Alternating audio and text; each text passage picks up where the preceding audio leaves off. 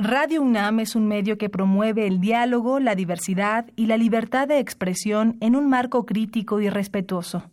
Los comentarios expresados a lo largo de su programación reflejan la opinión de quien los emite, mas no de la radiodifusora.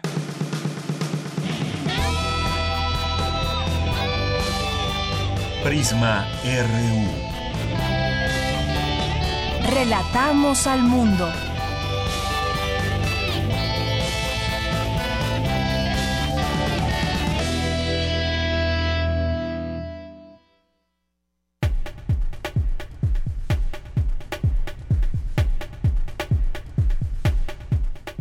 Muy buenas tardes, gracias por acompañarnos aquí en Prisma RU en el 96.1 de FM. Estamos transmitiendo por esta frecuencia de Radio UNAM y también a través de www.radio.unam.mx. Soy de Yanira Morán y todo el equipo ya listo para traerle toda la información.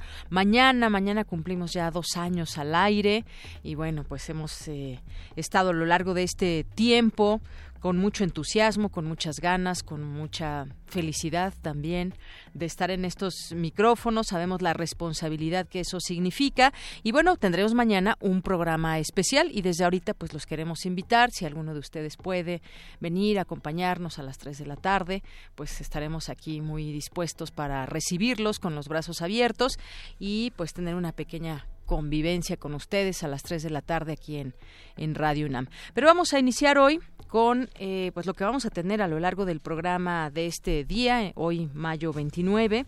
Vamos a platicar en este espacio en la primera hora con Iván Martínez. Iván Martínez, que ya hemos platicado con él, él es representante de los damnificados unidos de la Ciudad de México. Eh, hoy hay un, una marcha, una manifestación ahí sobre Tlalpan. Eh, Iván Martínez vivía en el edificio 4 del multifamiliar de Tlalpan y fue uno de los damnificados, así como cientos de damnificados que quedaron, bueno, miles y cientos de ellos aún están pues en la zozobra de saber qué va a suceder. No se cumplen acuerdos, se llegan a acuerdos, luego no se cumplen y pues hay una preocupación de ellos y también de nosotros, porque hay que apoyar siempre ese tipo de causas, sobre todo cuando hay un recurso que se debe destinar para ello. Pero ya, ya platicaremos con Iván Martínez en unos momentos más. Tendremos también oportunidad de platicar con Leopoldo Benítez González eh, y Alejandra Garro, que son egresados de la carrera de Administración y de la licenciatura de Biología, en Biología, porque hay un eh, un tema que queremos tratar con ellos y es que a través de colillas de cigarro ellos crean papel. Y esto para qué sirve bueno pues ellos justamente nos lo platicarán aquí en este espacio en nuestra segunda hora. También vamos a a tener información del doctor Octavio Miramontes Vidal, investigador B del Departamento de, Sistemas Complejos del Instituto de Física, y esta es la segunda parte del perfil humano que tuvimos con él, de esta conversación que tuvimos con el doctor Octavio. También vamos a tener la información la información internacional. En este espacio, en la primera hora, en la sección de cultura, Tamara va a entrevistar a Hugo Villa Smith, director de actividades cinematográficas de la Filmoteca de la UNAM. Y hoy que es martes, nos toca literatura con Alejandro Toledo, ensayista y miembro del Sistema Nacional de Creadores de Arte. Hoy inicia a través de redes sociales, así como en su momento nos platicó y tuvimos la oportunidad de platicar sobre Dante 2018. Eh, bueno, pues ahora inicia el hashtag Cervantes 2018 para difundir la obra de Cervantes. Así que él nos nos tendrá ese tema. Por lo pronto, vámonos a nuestro resumen informativo. Relatamos al mundo. Relatamos al mundo.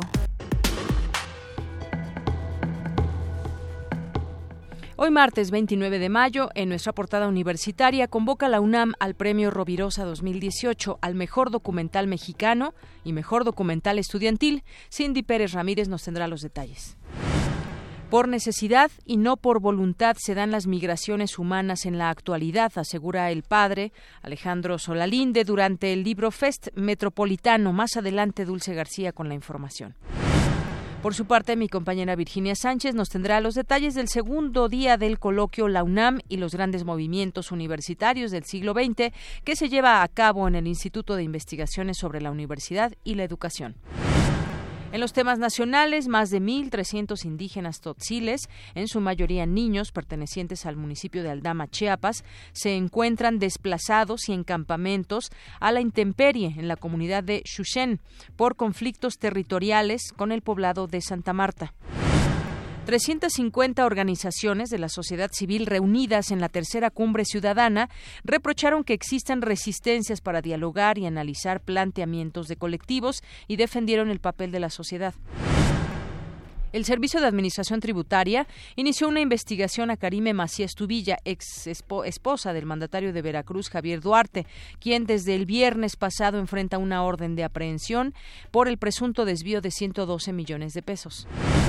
Un juez federal determinó que la Procuraduría General de la República puede consignar las carpetas de investigación en contra del empresario queretano Manuel Barreiro Castañeda, implicado en una presunta red de lavado de dinero en beneficio del candidato presidencial panista Ricardo Anaya.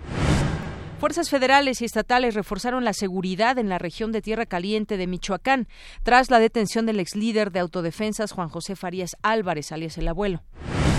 En Guerrero, un comandante regional de la Policía Ministerial murió y otro agente resultó herido en un enfrentamiento entre elementos de esa corporación y presuntos sicarios del municipio de Alpoyeca.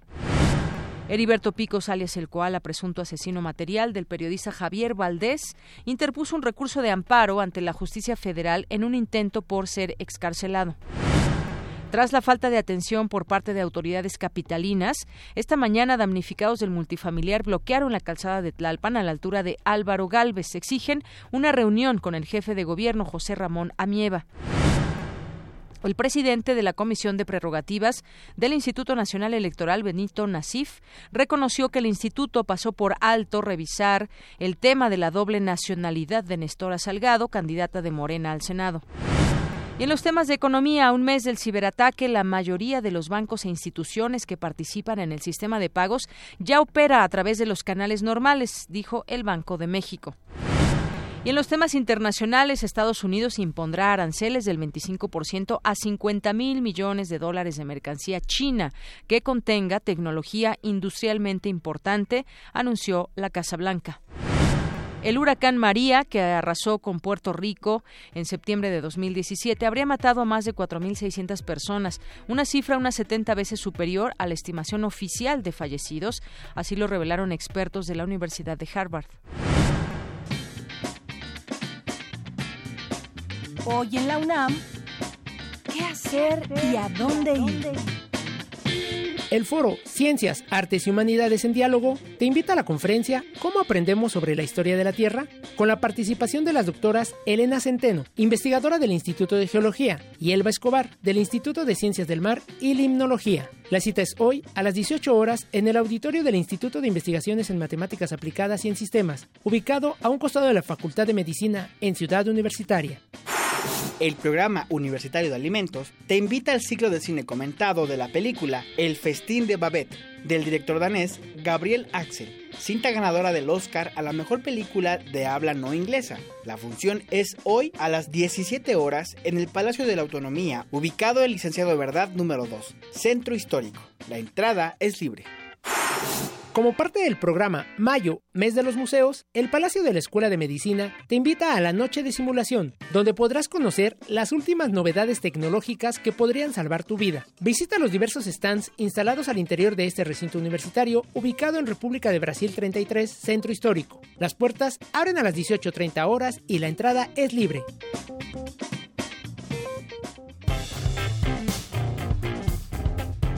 Campus RU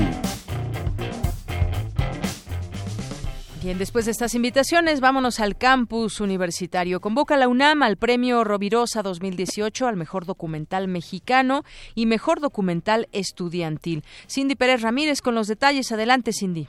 Deyanira, te saludo con mucho gusto a ti y al auditorio de Prisma RU. En julio de 1997, pocos meses después de la muerte del cineasta José Rovirosa, la Dirección General de Actividades Cinematográficas de la UNAM y el Centro Universitario de Estudios Cinematográficos instauraron el premio José Rovirosa al mejor documental mexicano con el fin de homenajear la personalidad fílmica y docente de este destacado documentalista mexicano. Y es que el cine documental en México ha tenido relevancia en diversas etapas de la historia, desde sus inicios al tocar con honestidad aspectos de nuestra realidad. Habla María del Carmen de Lara, directora del Centro Universitario de Estudios Cinematográficos de la UNAM. En un reconocimiento que en esos años, hace 22 años, como empezó en la parte de cine mexicano y hace 11 años en el estudiantil, significa para el CUEC muchísimo porque es el nicho donde los propios estudiantes del CUEC pueden exhibir su material, se sienten reconocidos. La gran batalla para el cine en general, yo pienso que también le pasa al cine de ficción, pero, pero al cine documental ha sido precisamente llegar a las carteleras. Creo que en estos años se ha construido una narrativa tan importante y tan fuerte que ha sido también el cúmulo de trabajos de muchos años, la experiencia de muchos, los cineclubs mismos, que es parte de un trabajo en la universidad, que han generado públicos distintos, públicos interesados. Por su parte, Hugo Villa Smite, director general de actividades cinematográficas de la UNAM, detalló las bases del Premio Rovirosa 2018. La convocatoria está eh, diseñada para películas que hayan sido terminadas y realizadas entre el 2 de junio de 2017 y el 1 de junio de 2018. Y hay dos categorías, mejor documental mexicano y mejor documental estudiantil. El de documental estudiantil tiene la particularidad que tienen que demostrar los estudiantes que están inscritos en cualquier tipo de educación formal del país, de nivel medio superior y superior, al momento de inscribir sus trabajos, o dentro de los dos años posteriores haber cubierto el 100% de los créditos académicos. Eh, se pueden inscribir en una de las dos categorías, concursan libremente las obras que no pertenezcan al campo de ficción sin restricciones de líneas temáticas, siempre y cuando se traten de producciones mexicanas o coproducciones de México con otros países abarquen aspectos de la realidad mexicana. Tienen que durar un máximo de 120 minutos y solo se admiten trabajos terminados y con paquete de prensa y fotos. Se establece un premio de 70 mil pesos al mejor documental mexicano y 25 mil al mejor documental estudiantil. De Yanira, la convocatoria dirigida a todos los documentalistas estará abierta hasta el 7 de septiembre de 2018. Para cualquier información de cómo entregar los trabajos, puede consultarse en www.filmoteca.unam.mx, así como en el teléfono 5622-9374. Es la información que tenemos. Muy buenas tardes. Gracias, Cindy. Muy buenas tardes. Vamos ahora con mi compañera Virginia Sánchez. En el marco del coloquio La UNAM y los grandes movimientos universitarios del siglo XX se abordó la reforma universitaria de 1918, sus ecos contemporáneos, así como el movimiento de 1968. ¿Qué tal, Vicky? ¿Cómo estás? Buenas tardes. Adelante. ¿Qué tal, Deyanira? Ahorita de Prisma RU, muy buenas tardes. Pues así vamos a darle más continuidad a este coloquio tan interesante que se llevó a cabo desde el día de ayer y que concluye este día. Y bueno, pues para analizar las transformaciones en el pensamiento predominante en la educación superior del siglo pasado, el coloquio La UNAM y los grandes movimientos universitarios del siglo XX que organizó el Instituto de Investigaciones sobre la Universidad y la Educación, estuvo conformado por dos mesas que abordaron, por un lado, la reforma universitaria de 1918 y sus ecos contemporáneos y el movimiento universitario de 1968 hoy. En la primera mesa, Renate Marcisque del ISUE señaló que tanto en México como en muchos países latinoamericanos, los primeros 30 años del siglo XX se distinguieron por la reforma universitaria cuyo origen se sitúa en el movimiento estudiantil de Córdoba, Argentina, donde, dijo, los jóvenes lograron establecer las bases de la universidad moderna en América Latina, sobre todo en lo referente a la participación de este sector en las decisiones y la autonomía. Y asimismo, se definieron las tres funciones de la universidad, docencia, investigación y la extensión de la cultura. En tanto, Eduardo Reinesi señaló dos dimensiones fundamentales del movimiento reformista de 1918. Por un lado, dijo, la dimensión fuertemente continental latinoamericanista integracionista y por otro la dimensión democratizadora del pensamiento de la reforma universitaria que apeló sobre todo a la búsqueda total de la libertad. Por su parte, Hugo Aboites de la Universidad Autónoma Metropolitana señaló seis momentos importantes del proceso de la autonomía en México inspirados por esta reforma de 1918. Escuchémosle. El primer momento es el de los antecedentes. Ya desde 1881 Justo Sierra pensaba en crear una universidad que fuera independiente del Estado. Un segundo momento es el enfrentamiento de corrientes dentro del naciente Estado postrevolucionario, el que siguió a la revolución de 1910. Un tercer momento es el de la irrupción de los estudiantes. Un cuarto momento es una respuesta muy fuerte por parte del Estado. Un quinto momento es en 1968. En ese momento, en respuesta a las manifestaciones de estudiantes, el Estado cegó la vida de cientos de estudiantes en una sola noche y ocupó militarmente las instituciones autónomas, bueno, la UNAM, el Politécnico, las normales. Un sexto momento es el cambio de la relación entre universidad y un Estado distinto, el Estado neoliberal y bueno, estuvo ahí desarrollando toda una retrospectiva histórica de estos seis momentos que él señaló. En esta mesa también participó Adriana Costa y Héctor Vera. En tanto, en la primera parte de la segunda mesa denominada el Movimiento Universitario de 1968, hoy, Sergio Cermeño del Instituto de Investigaciones Sociales señaló que existen dos visiones respecto a este movimiento. Por un lado, el de los optimistas que señalan que el trauma del 2 de octubre fue el precio que se pagó para que las instituciones políticas transitaran a la democracia, y el de los pesimistas, quienes le atribuyen la enfermedad y la degradación social. Escuchemos. Hace 50 años jugábamos a bote pateado hasta las 11 de la noche con la única preocupación de un regaño al regresar a casa. Hoy se nos crispa la piel cuando a plena luz del día van nuestras hijas jóvenes a la tienda de la esquina. Son las dos imágenes que pueden resumir a los optimistas y a los pesimistas frente a lo que nos impactó de cuando pensamos cuáles fueron los impactos de ese movimiento, de esa época, de esa juventud. Por su parte, por su parte, Manuel Ordorica Sacristán, director general de Evaluación Institucional de la UNAM, aseguró que los movimientos sociales de 1960, en particular el de 1968, transformaron el mundo y que aunque las demandas no se resolvieron de inmediato, muchas se fueron cumpliendo posteriormente, viviéndose así una transformación cultural profunda que marcó a la sociedad contemporánea. En esta mesa también participó Alberto del Castillo y Lourdes Che Haibar. Y bueno, pues Yanira, este es mi reporte sobre este interesante coloquio. Muy bien, pues muchísimas gracias, mucha información. Gracias, Vicky. Gracias a ti, buenas tardes. Buenas tardes. Y vamos ahora con mi compañera Dulce García. El día de hoy se llevó un homenaje, se llevó a cabo un homenaje póstumo al doctor René Drucker Colín. Dulce García, cuéntanos. Yanira, muy buenas tardes a ti al auditorio de Prisma RU. La Facultad de Medicina de la UNAM rindió homenaje póstumo al investigador emérito René Drucker Colín, quien destacó por sus estudios sobre la neurofisiología del sueño y los trasplantes en procesos neurodegenerativos como el mal de Parkinson, además de haber hecho una importante labor como divulgador de la ciencia. Durante el acto se recordó que el investigador falleció el año pasado a los 80 años de edad, cuando se desempeñaba como titular de la Secretaría de Ciencia, Tecnología e Innovación de la Ciudad de México. Se especializó en las áreas de fisiología y neurobiología, como ya lo habíamos comentado, y ahí una de sus principales líneas de investigación fue la relacionada con los trastornos del sueño, él analizaba las etapas del ciclo sueño-vigilia, además hizo teorías sobre el mecanismo de inicio y terminación del sueño y de movimientos oculares rápidos. Además, tuvo trabajos pioneros sobre el trasplante de células en pacientes con mal de Parkinson para mejorar sus síntomas. Eh, esto es parte del legado que Drucker Colín dejó en el campo de la investigación científica, pero hay que destacar también eh, el impulso que tuvo al interior de la Universidad Nacional Autónoma de México con la creación del Centro de Geociencias y el Centro de Física Aplicada y Tecnología Avanzada, ambos en el campo Juriquilla, así como el establecimiento del Centro de Radioastronomía y Astrofísica y el Centro de Investigaciones en Ecosistemas, ubicados en el campus Morelia. Como funcionario público fue el primer secretario de la CECITI en la Ciudad de México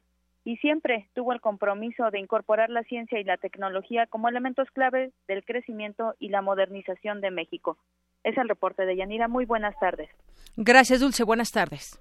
Queremos escuchar tu voz. Nuestro teléfono en cabina es 55 36 43 39. Tu opinión es muy importante. Escríbenos al correo electrónico prisma.radiounam@gmail.com. Continuamos una de la tarde con 25 minutos. Les decía al inicio de esta emisión que platicaríamos con Iván Martínez, representante de los damnificados unidos de la Ciudad de México. Él vivía en el edificio 4A del multifamiliar de Tlalpan y lo que vemos hoy en las noticias pues es este tema de un bloqueo ahí en Tlalpan y queremos saber cuál es la razón. Había ya algunas reuniones con autoridades, sin embargo, en este interés que tenemos decíamos, de eh, continuar con eh, el seguimiento a lo que están viviendo los damnificados, es que lo buscamos. ¿Qué tal, Iván? Muy buenas tardes. Un saludo a todos amigos y amigas que nos escuchan el día de hoy por esta frecuencia. Gracias, Iván. Bueno, pues eh, preguntarte acerca de esta, pues de esta manifestación y qué es lo que ha pasado en los últimos días. Pues bueno, el día de hoy nos movilizamos con eh, afectados de edificios y predios de seis delegaciones de la Ciudad de México que estamos enfrentando pues esta crisis, este esta situación aún a ocho meses después muchas de las personas que nos escuchan podrían considerar incluso inverosímil, ¿no? Que a ocho meses de la tragedia todavía estemos haciendo ese tipo de, acciones, pero pues son absolutamente necesarias debido a la falta de compromiso, a la falta de, de certeza y sobre todo a la falta de respeto a los acuerdos a los que estábamos llegando con las autoridades capitalistas. Así es, nos vamos encaminando ya hacia el año y hay todavía varias cosas pendientes. ¿Cuáles habían sido en la última reunión que tuvieron con autoridades esos acuerdos y qué no se ha cumplido que ahora pues los llevan a bloquear esta avenida de Tlalpan? Pues nuestra exigencia ha sido todos estos meses la reconstrucción digna eh, segura y con fondos públicos eh, en este proceso es lo que hemos estado exigiendo de manera permanente. Eh, habíamos llegado a acuerdos preliminares con las autoridades de que esto iba a ser así, que esta exigencia iba a cumplir para nosotros y para los otros 18 edificios de la ciudad en una primera etapa. Y pues ayer, el día de ayer nos citaron por la noche a hacernos la entrega de, la, de este certificado CEDRA para poder iniciar las obras en el edificio 1C, eh, tristemente famoso, que fue el que colapsó en nuestra unidad, eh, para que con ese certificado es, el proceso con el cual se iniciaría la construcción, la reconstrucción del mismo.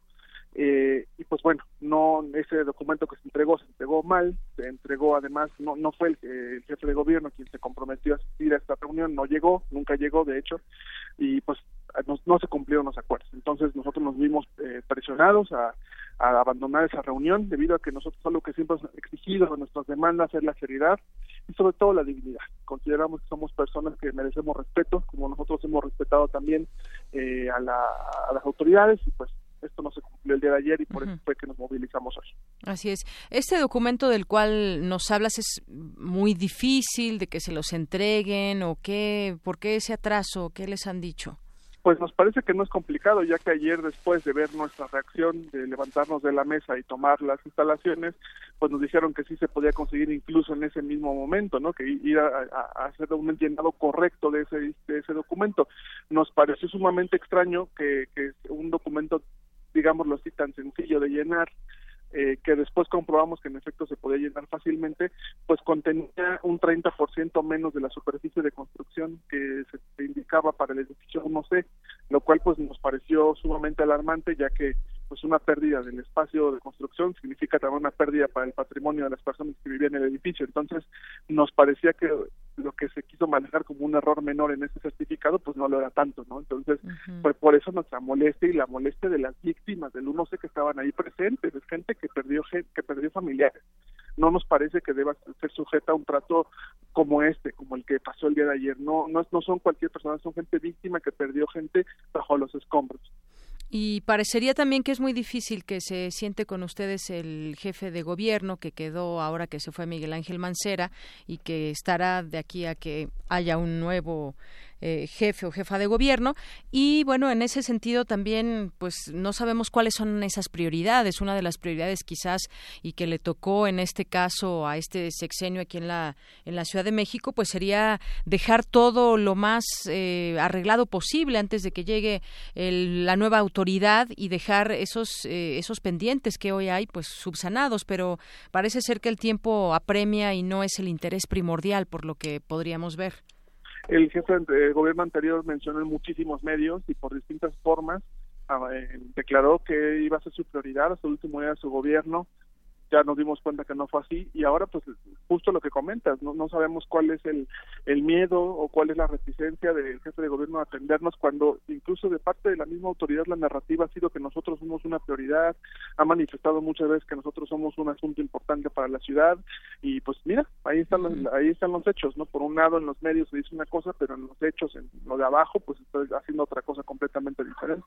Y Iván Martínez, en cuanto al fondo del cual también habían hablado en la última reunión, ¿cómo va ese tema también? Pues eh, parece que está en, lo dicho el acuerdo, que será todo con fondos públicos, la reconstrucción, eh, sin ningún tipo de crédito, sin ningún tipo de redensificación. Eh, es claro entonces que también esos fondos existen, ¿no? Eh, muchas veces nos, nos había dicho que pues nosotros no eh, éramos, este, pues ¿cómo decirlo? Eh, no, no, que no, prácticamente en términos coloquiales decían que el dinero no alcanza para todo, que, que este, los recursos son limitados, pero pues ya nos damos cuenta que sí, ¿no? Que echándole número y teniendo voluntad política, pues sí, sí, sí están existiendo ese dinero, el, el dinero en efecto ahí está, eh, pues también nosotros somos sujetos de, tener acceso al mismo, a esos fondos, ¿no? Entonces sí, existe el dinero, solo faltaba la voluntad al parecer. Muy bien. Bueno, entonces ahí está el tema del fondo que hay para la reconstrucción. Ese hasta el momento se han respetado los acuerdos. Falta este documento que nos decías y esta petición a las autoridades que se sienten a dialogar con ustedes para, pues, continuar, digamos, con esta con esta labor que aún queda pendiente, que no podemos decir que, que todavía que ya quedó todo arreglado y bueno, pues que seguimos atentos en ello. Hoy hubo este bloqueo ahí en Tlalpan y pues eh, han dado un plazo, han tenido acercamiento, quizás no con el jefe de gobierno, pero con alguien más para proponer una nueva fecha y sentarse a platicar. Pues el día de hoy, al parecer, tenemos una reunión a las 8 de la noche. Eso fue lo que el comisionado de la reconstrucción Edgar Tungwin nos dijo por la noche, salió ayer a las 12.30, fuera de que después de que fuimos a, a buscarlos a su oficina y protestar, eh, el acuerdo preliminar es a las 8 de la noche volvieron a sentar, pero lo que sí es que una, no, ya no les creemos porque se han ido cayendo sucedáneamente los acuerdos y la, segunda es que nosotros exigimos un trato digno. El hecho de no tener este, vivienda no nos hace sujetos de, de faltas de respeto, de burlas, de, de esas informalidades. Me parece que que a ocho meses de la tragedia eh, existe todavía muchas personas que creen que ya esta ya se solucionó, que ya pasó y pues aquí están los hechos de que estamos muy lejos todavía de que esto ocurra en la realidad. Muy bien. Bueno, pues Iván Martínez, seguimos muy pendientes de todo este seguimiento y de igual forma te reitero que tienen los micrófonos abiertos. Nos interesa saber qué pasa con todos ustedes y que las cosas se lleven a cabo de la mejor manera, es decir, con entendimiento, con voluntad y pues aquí estamos para, para lo que se ofrezca también. Agradecemos todo el apoyo de verdad, eh, agradecemos también el respaldo y por supuesto pues cualquier cosa le informaremos. Muy bien. Muchas gracias, Iván. Hasta luego. Hasta luego. Buenas tardes. Iván Martínez es representante de los Damnificados Unidos de la Ciudad de México. Él vivía en el edificio 4A del multifamiliar de Tlalpan y hasta ahorita esa situación ya nos contó la razón de este bloqueo del día de hoy. Queremos escuchar tu voz. Nuestro teléfono en cabina es 55 36 43 39. Porque tu opinión es importante, síguenos en nuestras redes sociales, en Facebook como Prisma RU y en Twitter como arroba PrismaRU.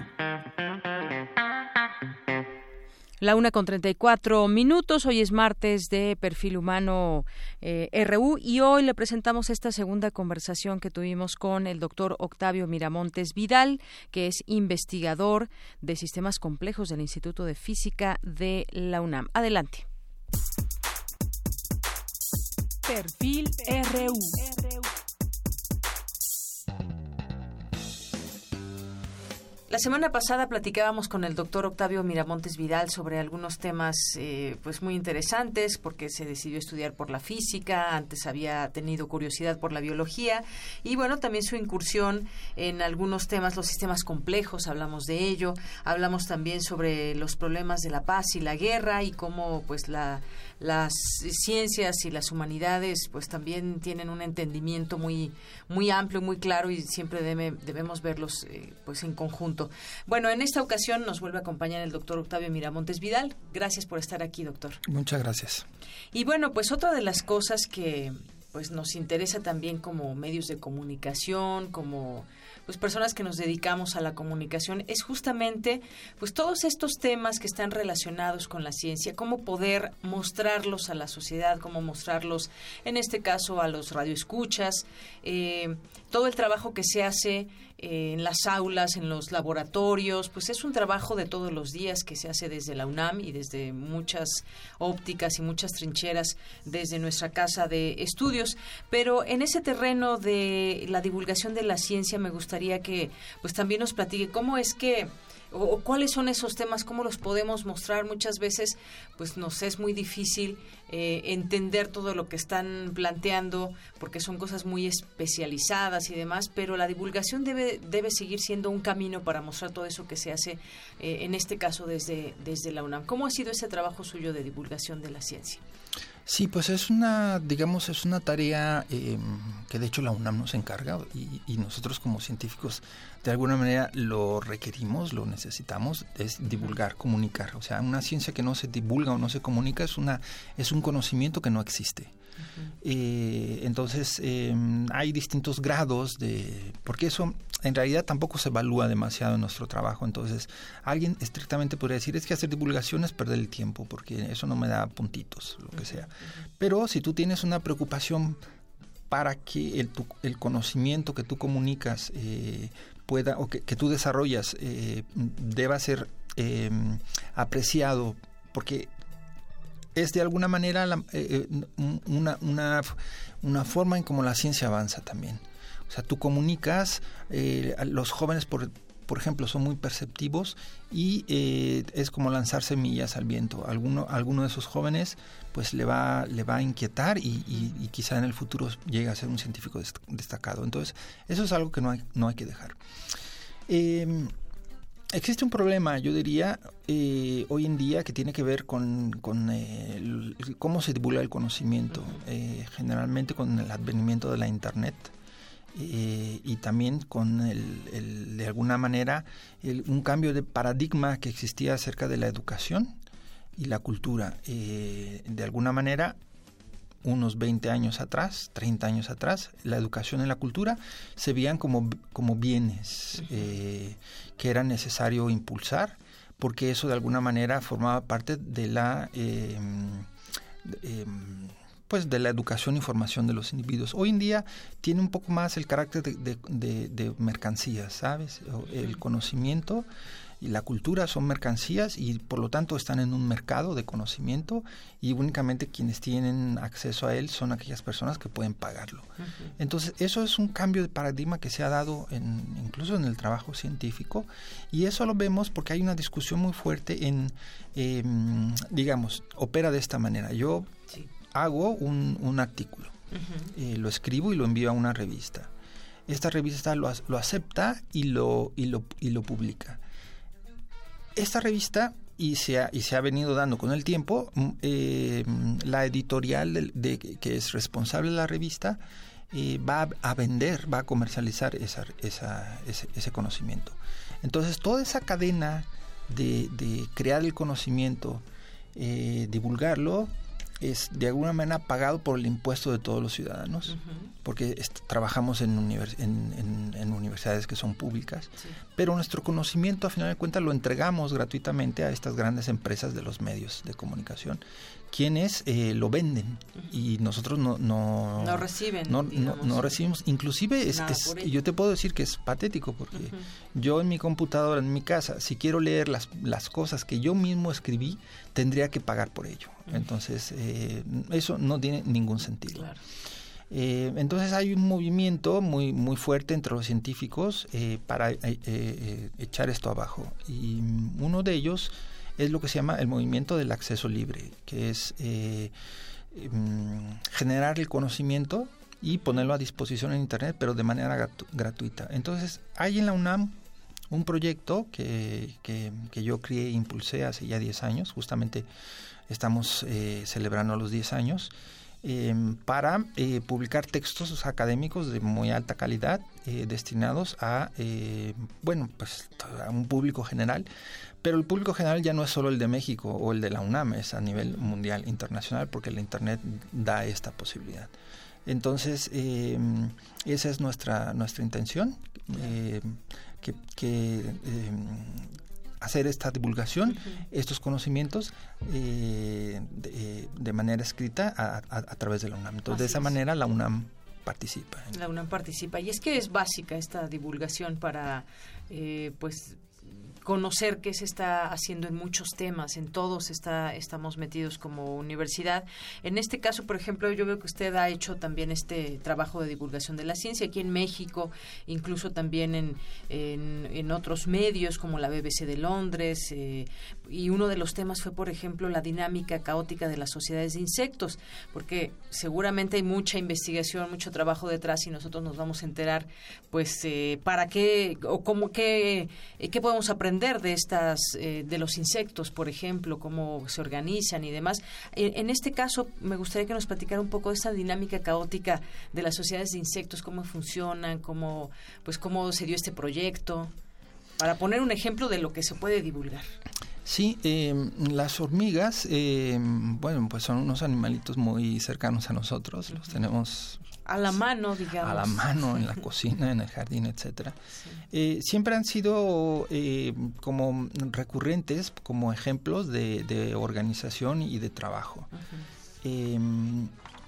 digamos que a finales o alrededor de los años 90 se hicieron algunos experimentos para eh, ya con la disponibilidad de tecnologías como poder filmar eh, en video em, en el interior de los nidos de, hormigas eh, se hizo estudios de, actividad. Y entonces se descubrió que las hormigas em, y estas muy en particular, pues no son tan trabajadoras como, como nos dice esta como idea. Nos han dicho, claro, que todo el tiempo están trabajando. Sí, todo el tiempo están trabajando. En realidad las hormigas dentro de los nidos están como en un 70% sin hacer nada. O sea, de su tiempo están completamente estacionadas, o sea, paradas. Sí. Y esto lo hacen de, de una manera que es un poco regular, es decir, con periodos de actividad eh, es como si se quedaran dormidas y, después despertaran cada 20 minutos. Eh, y todo eso tiene una razón de ser, me imagino, dentro de esta... Sí, aquí es lo curioso porque entonces la gente que hizo estos experimentos dijo, bueno, vamos a, sacar una hormiga del nido y la vamos a filmar para ver si, si es eh, también lo hace con esa periodicidad el ejemplo que se tenía, digamos, muy, muy conocido es el de las luciérnagas que, que hacen, emiten luces y lo hacen de manera periódica. Entonces, un individuo, una, una sola luciérnaga, emite su luz periódicamente. Cuando están en grupos, se, se sincronizan y entonces todos pulsan al mismo tiempo. Es, es, un espectáculo verlo. Entonces la, la, gente pensó, bueno, seguramente las hormigas si tienen estos ritmos de actividad, que son periódicos, los van a repetir fuera del nido. Entonces analizaron una hormiga en particular y la sorpresa es que la hormiga no era periódica, sino muy irregular. Eh, se hizo un estudio con más precisión para determinar que eh, de hecho esa actividad que es que es eh, muy irregular es, es caótica y em, entonces hicieron el experimento de poner dos hormigas, tres y cuatro, y, entonces mm, ver si había algún tipo de sincronización.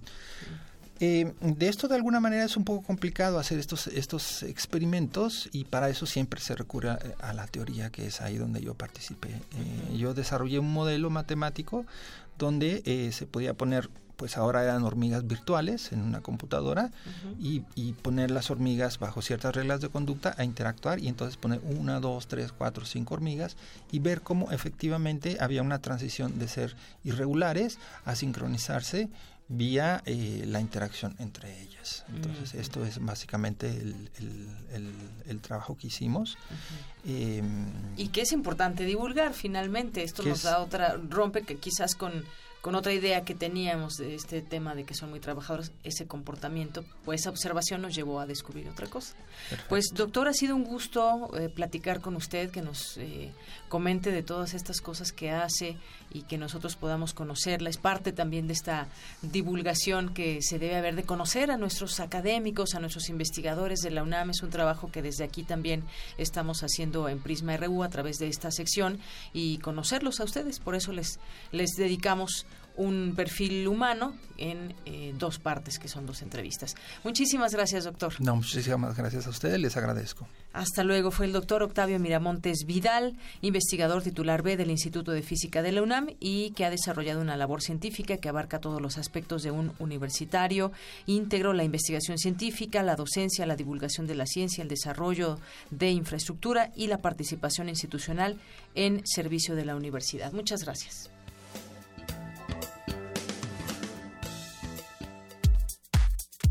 Tu opinión es muy importante. Escríbenos al correo electrónico prisma.radiounam@gmail.com. Prisma RU. Relatamos al mundo.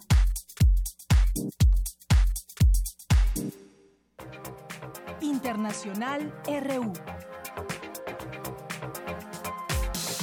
Los mercados europeos viven un martes negro. Las crisis políticas en Italia y España hunden las bolsas y el euro, que cayó hoy a su valor más bajo en 10 meses, ante el temor de que las posibles elecciones anticipadas en Italia se conviertan en un virtual referéndum sobre el futuro de la moneda única en el país.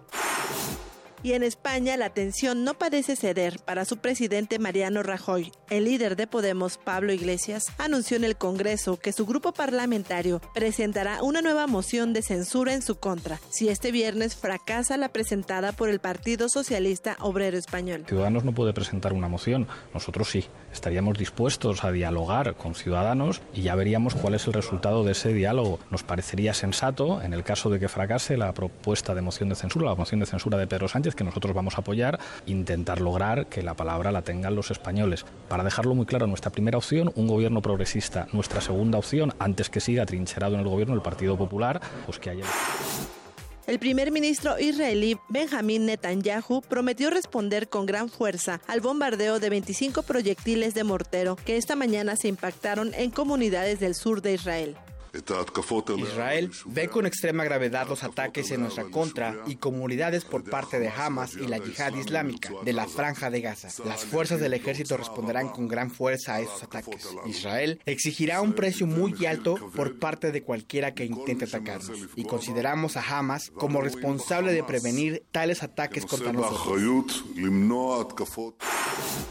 Las lluvias en Sri Lanka, asociadas al monzón y registradas desde hace 10 días, han dejado un saldo de 24 muertos, 3 heridos y más de 70.000 evacuados luego de que los cancilleres de la Unión Europea exigieran a Venezuela la celebración de nuevos comicios electorales, el mandatario reelecto Nicolás Maduro repudió la amenaza de nuevas sanciones en contra de sus funcionarios. Asimismo, anunció la posible liberación de varios presos opositores a su gestión. Ahí vemos el comunicado de los cancilleres de la Unión Europea, quien de manera insolente pretende meter sus narices en la vida interna de la República Bolivariana de Venezuela. Y repiten y repiten y repiten las mentiras, las mentiras, las mentiras. Y Venezuela debe decir, fuera de aquí, Unión Europea, basta ya de intromisión, basta de intervencionismo. A Venezuela se respeta. Ya basta ya los viejos colonialismos que echamos con las armas de tierra suramericana.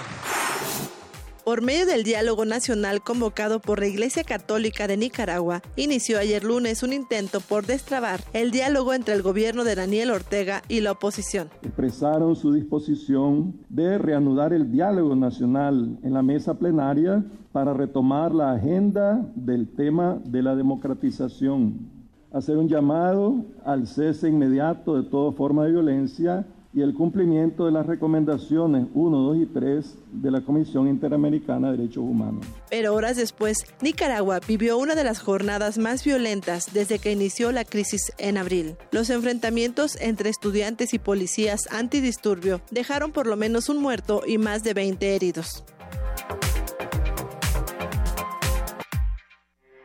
Porque tu opinión es importante, síguenos en nuestras redes sociales, en Facebook como Prisma RU y en Twitter como arroba PrismaRU.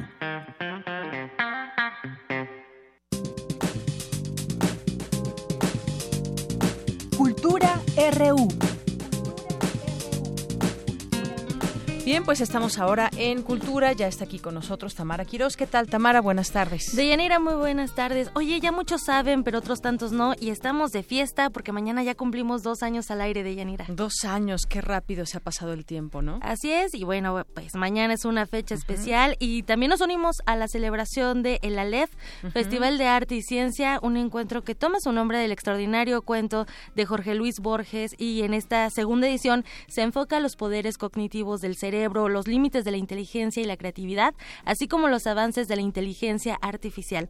Hay un gran abanico de actividades, son más de 45. La inauguración es mañana 30 de mayo. Sin embargo, ayer inició el hackathon de Yanira. Tú platicabas también de, de, este evento que se efectúa en el marco del encuentro New Creativity para crear un texto literario a partir del desarrollo de un software. También se esperan diversas, diversas charlas con científicos. Mm, Ahí les va nada más un ejemplo. Se abordará el tema de las neuronas espejo, este grupo muy curioso de neuronas eh, descubiertas por Giacomo Rizzolatti. También estará Richard Anderson, quien ha dedicado su investigación a la generación de comunicación entre la mente y la máquina. Y bueno, dentro de todas las actividades también hay un ciclo de cine bastante interesante y bueno, también inquietante.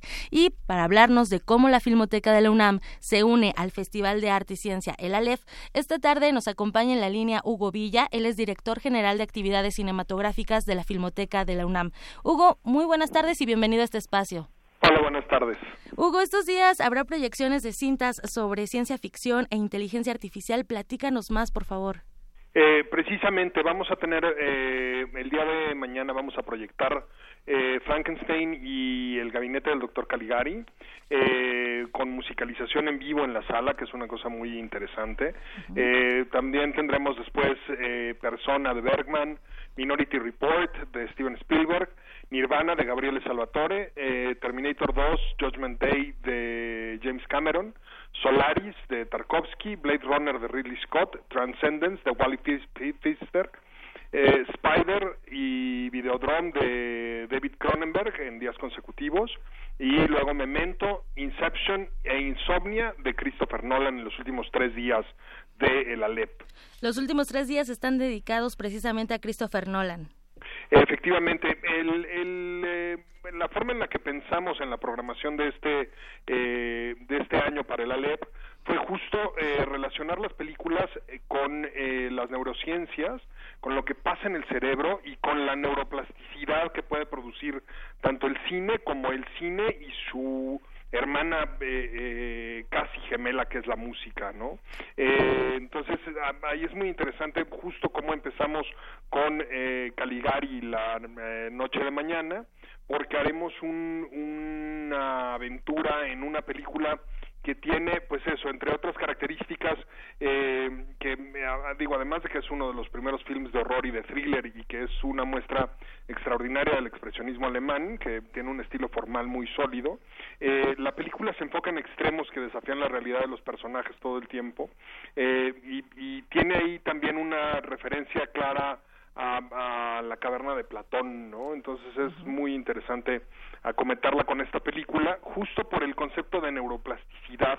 Eh, es una película que obliga a que el espectador eh, decida si lo que está presenciando y lo que le están contando un narrador que tiene ahí la película es verdad o es mentira. Eh, y, y eso nos lleva un poco a pensar que de repente el cerebro es capaz de adaptarse tan bien a diferentes circunstancias que incluso es capaz de adaptar su percepción de la realidad para que unas cosas puedan parecer verdaderas cuando no necesariamente eh, lo son y solamente tienen un aire de verosimilitud. Y reforzado esto con eh, la, la, experiencia sensorial que va a ser el verla con música en vivo, pues uh -huh. creo que va a ser una gran experiencia estar ahí el día de mañana. Esto es mañana a las 6.30 y bueno, los acompaña el ensamble Cine Mudo y a, además habrá una charla previa. Pues sí, me, me pusieron ahí la tarea difícil de hablar.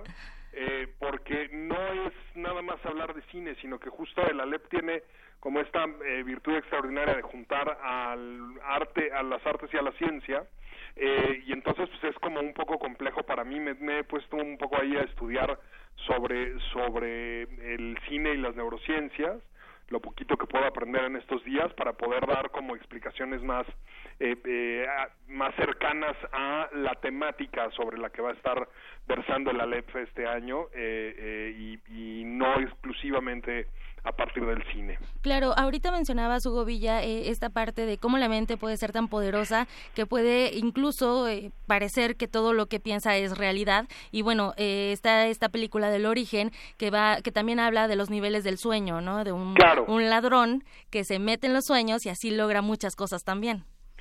Esa es Insomnia, que es la película con la que cerramos, no, perdón, es Inception, que es la eh, penúltima película del ciclo, es eh, de Christopher Nolan con Eduardo DiCap, con Leonardo DiCaprio, es eh, se trata justo de una película en la que la percepción de los sueños se va convirtiendo en una especie de matrioshka este, mental en la que eh, se desenvuelve toda una trama de intriga y de, y de suspenso alrededor justo de cómo se puede saltar de un sueño a otro y cada sueño puede ser más vívido que el anterior. ¿no? Y, y de hecho los personajes ya no saben si están en el sueño o están en la realidad, que también es lo interesante. Exactamente. Y también, bueno, además de este clásico del gabinete del doctor Caligari, Frankenstein, tienen a Ridley Scott con Blade Runner, que también es un clásico. Por supuesto, ahí eh, de nuevo tiene mucho que ver con eh, cómo va a ser nuestro futuro y nuestro futuro ya próximo. Eh, leí el otro día un documento del Pentágono que calculaban que más o menos en unos 10 años todas las instrucciones que ahora damos a nuestras computadoras y a nuestros dispositivos móviles ya las íbamos a dar de una manera eh, a través de una red neural. Entonces ya solamente íbamos a tener que pensar en mandar un, WhatsApp para poder mandar un WhatsApp. Eh, esa parte eh, Blade Runner la, la, aborda de una manera muy muy dura, muy cruel, pero también muy humana, ¿no? Eh, en toda esta trama alrededor de los eh, de los replicantes de los eh, eh robots que se construyen los, androides. eh, los los androides que se construyen alrededor de, de, la imagen humana para servirle al, al ser humano eh, la plantea como de una manera muy sólida porque hay un momento en el que plantea en dónde está la libertad, en dónde está justo en esa mirada extraordinaria de ser humano de que se asume, se reconoce a sí mismo eh, eh, como capaz de decidir sobre su propio destino y, y, plantea muy bien el drama en ese sentido. Y creo que es una pregunta que muy pronto nos vamos a tener que estar planteando como género humano, ¿no? ¿Qué, qué tanto vamos a, hacer interfaz directa con nuestras máquinas y qué tanto nuestras máquinas van a tomar un lugar preponderante en nuestras vidas más allá del que ya tienen y se van a convertir en extensiones de nuestra de nuestro ser orgánico, ¿no? Claro. Eh, eh, y van a estar ahí permanentemente, entonces creo que es muy, muy pertinente también revisitar ahí Blade Runner eh, como, como parte de la temática que escogimos. No, y es que además nos van a hacer reflexionar qué tanto la ciencia ficción es ciencia ficción. Con todas estas películas le, le, fallan en le fallan en cuestión de años pero pero le atinan en, en cuestión del camino. O sea justo la, la, la estas eh, eh, fronteras que hay entre el cerebro y la inteligencia artificial eh, y, y, la naturaleza pues del mismo festival de la LEP tiene que ver con cómo nos acercamos a, a conocer lo que nos eh, propone el futuro a través de lo que proponen los artistas. Y pues sí, le van a fallar por años, pero no le van a fallar en el fondo de lo que va a suceder, ¿no? Tarde o temprano nos enfrentaremos a ese personaje extraordinario que hace Rutger Hauer y a esa pregunta que hace al final de la película, ¿no? Claro. Este, creo que así será. Así es. Bueno, Hugo, pues todo esto son cerca de 13 películas que se van a estar proyectando dentro del de el Aleph, Festival de Ciencia y Arte. Y bueno, empezamos entonces el día de mañana 30 en la sala Julio Bracho a las 18.30 horas con esta previa charla de futuros inquietantes donde vas a estar tú, Hugo Villa, y bueno, acompañado también del ensamble Cine Mudo. Efectivamente, así será. Excelente, pues muchísimo éxito en este en esta segunda edición de El Aleph. Muchísimas gracias por platicar con nosotros, Hugo Villa. Gracias, hasta luego. Hasta luego. De Yanira, bueno, pues ya hay muchísimas películas que si no las han visto, bueno, sería una buena oportunidad y sobre todo porque también va a haber charlas que te, te introducen a, lo que está tratando, a toda esta temática de el Aleph que inicia mañana, el Aleph Festival de Arte y Ciencia. Y bueno, platicamos con Hugo Villa, él es director ahorita les doy bien el cargo, director general de actividades cinematográficas de la Filmoteca de la UNAM. Así, que los invitamos también a que participen y a que consulten toda la información en cultura en culturaunam.mx diagonal el Aleph. Muy bien, y reflexionemos, ¿nos tocará vivir ese momento de cambio que decía? Pues ya nos está tocando un poco de cambio, ¿no? A lo mejor no tan, eh, digamos, tan, inmediato. Y tan inmediato, pero sí, ¿qué, ¿qué papel van a jugar los robots y las máquinas? Pues ahí están eh, los, por ejemplo, el, esta marca, el iPhone, ¿no? Cuando le ah, hablas y... Sí, sí, el Siri. El Siri, ¿en qué te puede ayudar? Y le puedes cambiar la voz si quieres, lo puedes hacer. Así es. Puede ser hombre, puede ser mujer, sin ser hombre y ser,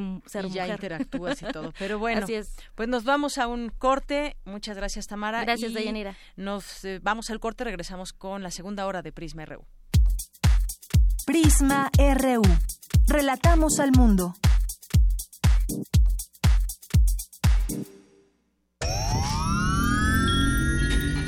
10 frasquitos de gel desinfectante, 8, 7, 6, 4 caldos de cultivo, 2 compostas, un invernadero sonoro. En este ambiente se experimenta la nueva música en compañía de sus creadores. Cultivo de ejercios, frescura en la flora musical. Lunes y jueves, 21 horas, por el 96.1 de FM. Radio UNAM.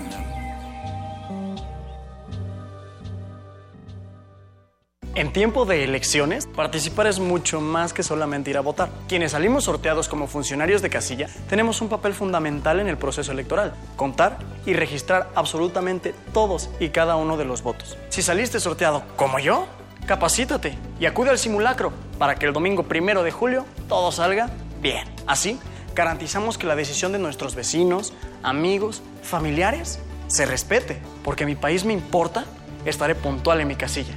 INE. Los candidatos y candidatas de Morena trabajarán con honestidad y compromiso con México. Con ellos tendremos un Estado de derecho y democrático. Habrá empleo y educación gratuita y de calidad en todos los niveles. Se rescatará el campo, se promoverá el desarrollo económico, se aumentará la pensión de adultos mayores y se combatirá la inseguridad. Juntos haremos historia. Morena, la esperanza de México. Dos. Dos añotes. Te invitamos a nuestro cumpleaños. Hocus Pocus festeja su segundo aniversario con un mega pachangón el sábado 2 de junio a las 10 de la mañana en la sala Julián Carrillo. Entrada libre. Disfruta los cuentos de Nacho Casas, la música de Arle y Ger y nuestros amigos de Cachivache, rock para chavitos. Festejemos juntos dos años de vivir la magia de la radio. Radio UNAM, experiencia sonora.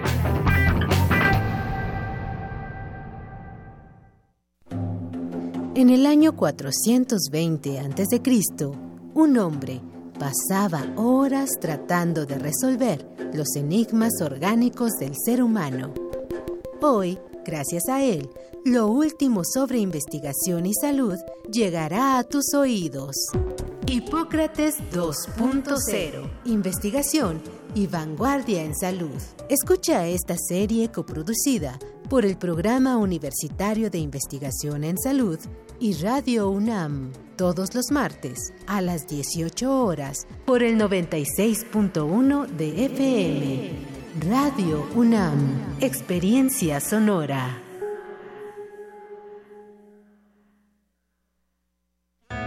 Le preguntamos a los mexicanos, ¿quién piensan que ganará el Mundial? España. Francia. Brasil. Alemania. Inglaterra. Argentina.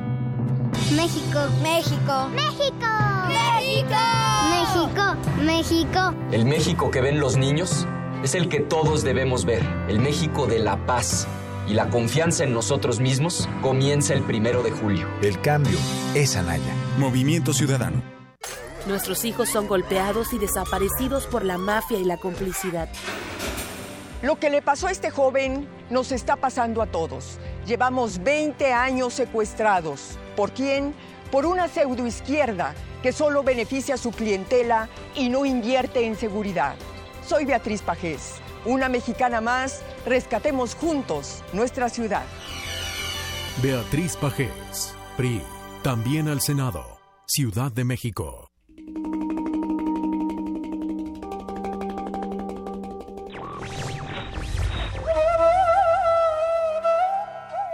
La desobediencia es el verdadero fundamento de la libertad. Los obedientes deben ser esclavos. Henri David Thoreau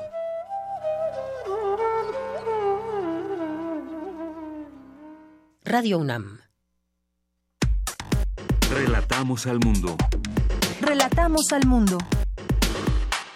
Regresamos dos de la tarde con cinco minutos y le doy la bienvenida en este espacio de Prisma RU de Radio UNAM a Jimena Mata, ella es coordinadora de la investigación Dinero bajo la Mesa de Mexicanos contra la Corrupción. ¿Qué tal, Jimena? Buenas tardes. Deyanir, buenas tardes. Muchas gracias a ti por el espacio. Bien, pues estamos viendo de qué se trata Dinero bajo la Mesa. Me gustaría que nos explicaras, ya estoy aquí en su página, y bueno, pues eh, lo que dice aquí es financiamiento y gasto ilegal de las campañas políticas en México. ¿Quién cuida el dinero de las campañas? ¿Cómo sabemos que todo ese dinero se va a donde debe de ir? Cuéntanos, Jimena. Así es, pues este reporte que publicamos el día de hoy trata precisamente de describir este fenómeno que, que se da en todos los partidos, hay que decirlo, y en todas las entidades del país, que es el financiamiento ilegal y el gasto ilegal en las campañas políticas de México.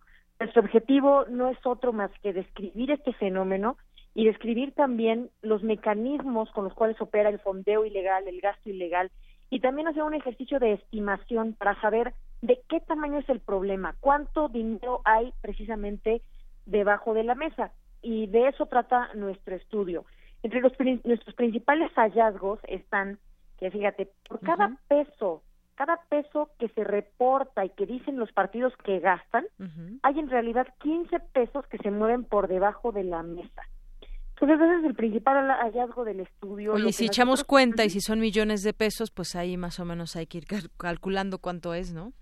Mira, en nuestra estimación, eh, hacemos ahí un, ejercicio para calcular cuánto es el dinero que se necesitaría para ser competitivo en una elección a nivel estatal, multiplicando lo que cuesta cada voto, lo que le cuesta una campaña, que son más o menos 750 pesos, es nuestra estimación, por el número de votos obtenidos.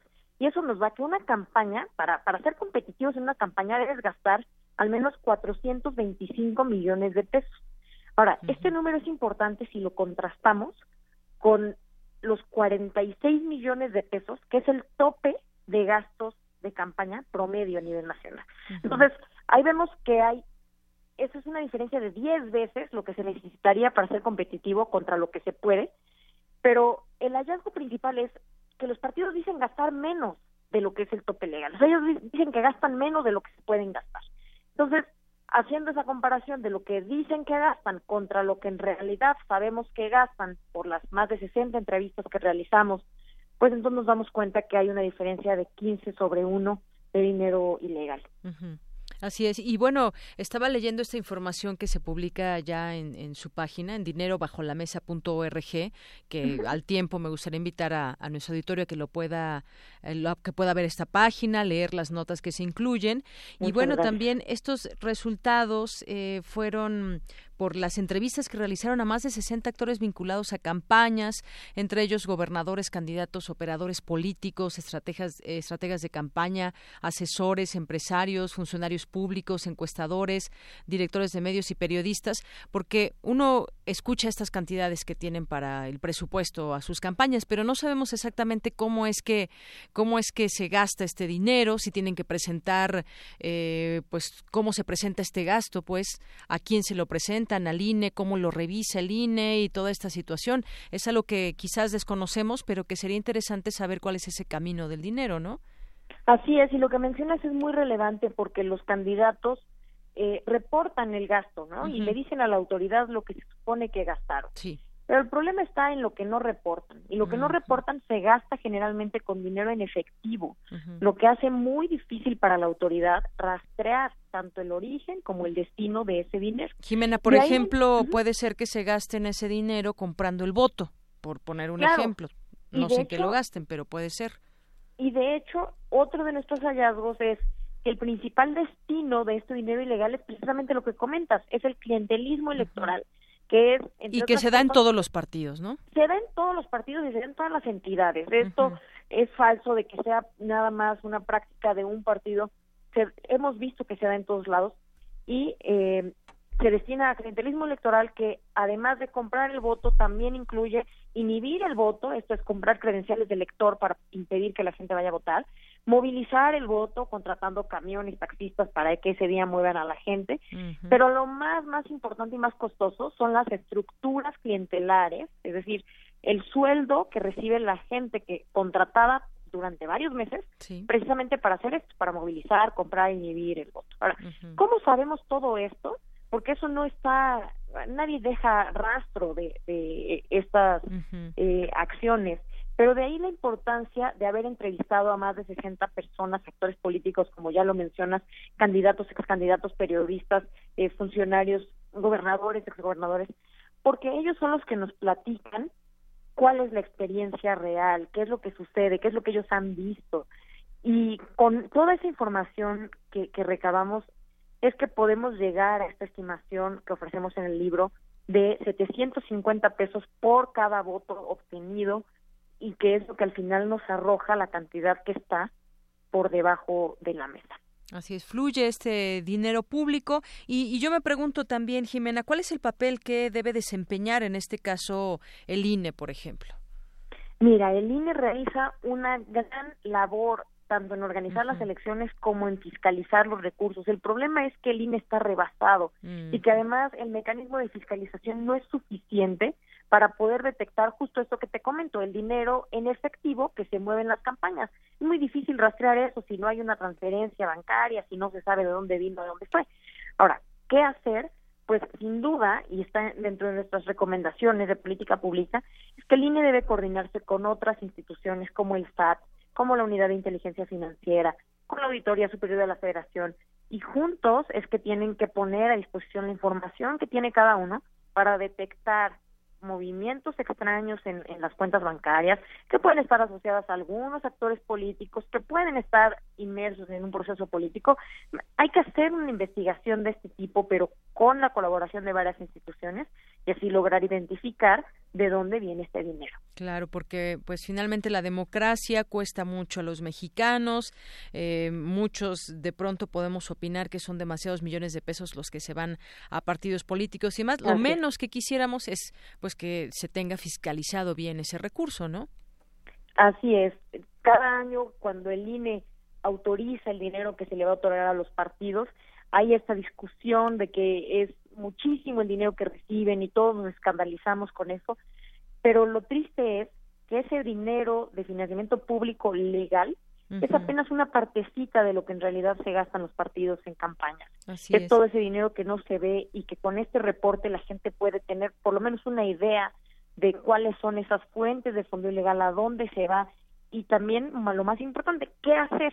Una serie ahí de recomendaciones que incluimos ¿qué, recomendaciones serían, Jimena? Algunas. Mira, ofrecemos ahí 10 recomendaciones que van desde eh, revisar la ley electoral y los topes de gasto que, que son disparejos para cada entidad y que la fórmula de financiamiento público tiene que revisarse porque no tiene algún fundamento de por qué se les da tanto dinero. Empezamos por ahí, pero también nos vamos a eh, recomendaciones para el gobierno como bancarizar todas las operaciones de los gobiernos, hoy se recibe mucho dinero, pago de impuestos, se hace en efectivo.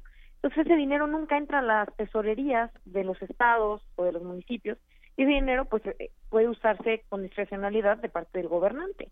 Esa es otra, eh, una, una recomendación más que puede sonar poco popular, pero de la que estamos convencidos que ayudaría a reducir el clientelismo electoral, es el voto obligatorio.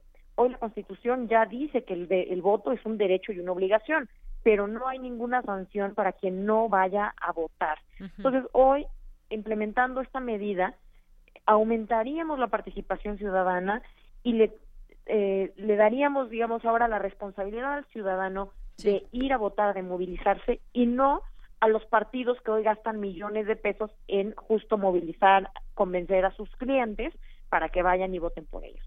Muy bien. Bueno, pues Jimena Mata, yo te agradezco mucho que nos hayas dado esta entrevista aquí en Prisma RU de Radio UNAM.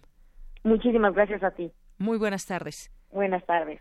Jimena Mata es coordinadora de la investigación Dinero bajo la lupa de Mexicanos contra la corrupción y pues esta eh, Dinero bajo la mesa lo pueden consultar esta página eh, así dinero bajo la bajo la mesa.org y este está coordinado por María Amparo Casar, presidenta de Mexicanos contra la Corrupción y la Impunidad, y Luis Carlos Ugalde, director general de Integralia Consultores, con el apoyo de investigación de Jimena Mata Centeno y Leonardo Núñez González. Un ejercicio que, pues bueno, servirá también para tratar de saber a dónde va todo este dinero que es destinado para las campañas, en qué se puede gastar el dinero un partido político cuando recibe todos estos millones de pesos, bueno, pues también esto está estipulado dentro de la ley y pues hemos visto que muchas veces se condiciona el voto, se compra el voto, se compran despensas para que pues la gente dé su credencial o su copia para que eh, se pueda hacer uso de esos de esos datos. Todo eso pues debe está completamente estipulado dentro de la ley, que no se, lo que se debe hacer y lo que no se debe hacer, como el caso de la compra de voto, que muchas veces se hace con dinero. Aquí platicábamos también en algún momento sobre esta nota de verificado donde se había encontrado que pues algunas personas estaban ofertando su voto incluso a través de, de Mercado Libre. Y bueno, sabemos quiénes han sido los maestros de la compra de voto, pero como decíamos hace un momento con Jimena Mata, pues todos los partidos eh, llevan a cabo prácticas en las cuales se ha conocido no están dentro de los gastos que deben ir de campaña. El chiste, bueno, pues ahí está también el trabajo del INE y seguimos en el tema, pero puede ser muy fácil, muy fácil que pues toda esta gente, los promotores, como nos decía Jimena y demás que trabajan en un partido político, pues reciban alguna cantidad de dinero y, y pues de todo tendría que estar bien fiscalizado a través de pues desde notas, todo una organización ahí dentro de cada partido político, pero no siempre se llega a saber, en este caso eh, mucho dinero a dónde va destinado. Así ha funcionado, no solamente no es algo nuevo, ha funcionado desde hace mucho tiempo y bueno, pues se gastan por cada peso que reportan como gasto un candidato a gobernador, por ejemplo, se gastan otros 15 que nunca se reportan. Lo sumamos y bueno, pues da una cantidad millonaria. 2 con 17. Porque tu opinión es importante, síguenos en nuestras redes sociales, en Facebook como Prisma RU y en Twitter como arroba PrismaRU. Queremos escuchar tu voz. Nuestro teléfono en cabina es 55 36 43 39. Mañana en la UNAM, ¿qué hacer y a dónde ir? El Instituto de Geografía te invita a la conferencia Ciudades Saludables, impartida por el maestro René Alejandro González Rego, de la Universidad de La Habana, Cuba quien ha desarrollado su investigación en temas como asentamientos de la población en zonas adversas, estudios ambientales en áreas urbanas, entre otros. Asiste mañana 30 de mayo a las 12 del día al auditorio del edificio anexo de este instituto ubicado en el circuito de la investigación científica, a un costado de la Facultad de Veterinaria, en Ciudad Universitaria. No te puedes perder el homenaje a José Revueltas y el 68, con la participación del periodista Fabricio Mejía, colaborador de La Jornada, Revista Proceso y Gato Pardo, y el luchador social Francisco Martínez Marcué. Asiste mañana 30 de mayo a las 10 horas al aula magna de la Facultad de Filosofía y Letras en Ciudad Universitaria. Te invitamos a la conferencia de Emprendedora a Empresaria, ¿Cómo empoderarnos? Con la participación de Rosalinda Pizarro Santos, directora general de la incubadora de negocios Espacio Empresarial, con 15 años de trayectoria en el mercado, que tiene como objetivo apoyar a emprendedores y a pymes, brindándoles capacitación y consultoría lúdica. La cita es mañana 30 de mayo a las 11 horas en el auditorio José Antonio Echenique García de la Facultad de Contaduría y Administración. Bien, pues continuamos aquí en Prisma RU. Muchas invitaciones que nos hacen nuestros compañeros Daniel y Rodrigo. Y bueno, pues ahora vamos a regalar boletos para el teatro. Yo tenía, la obra se llama Yo tenía un Ricardo hasta que Ricardo lo mató.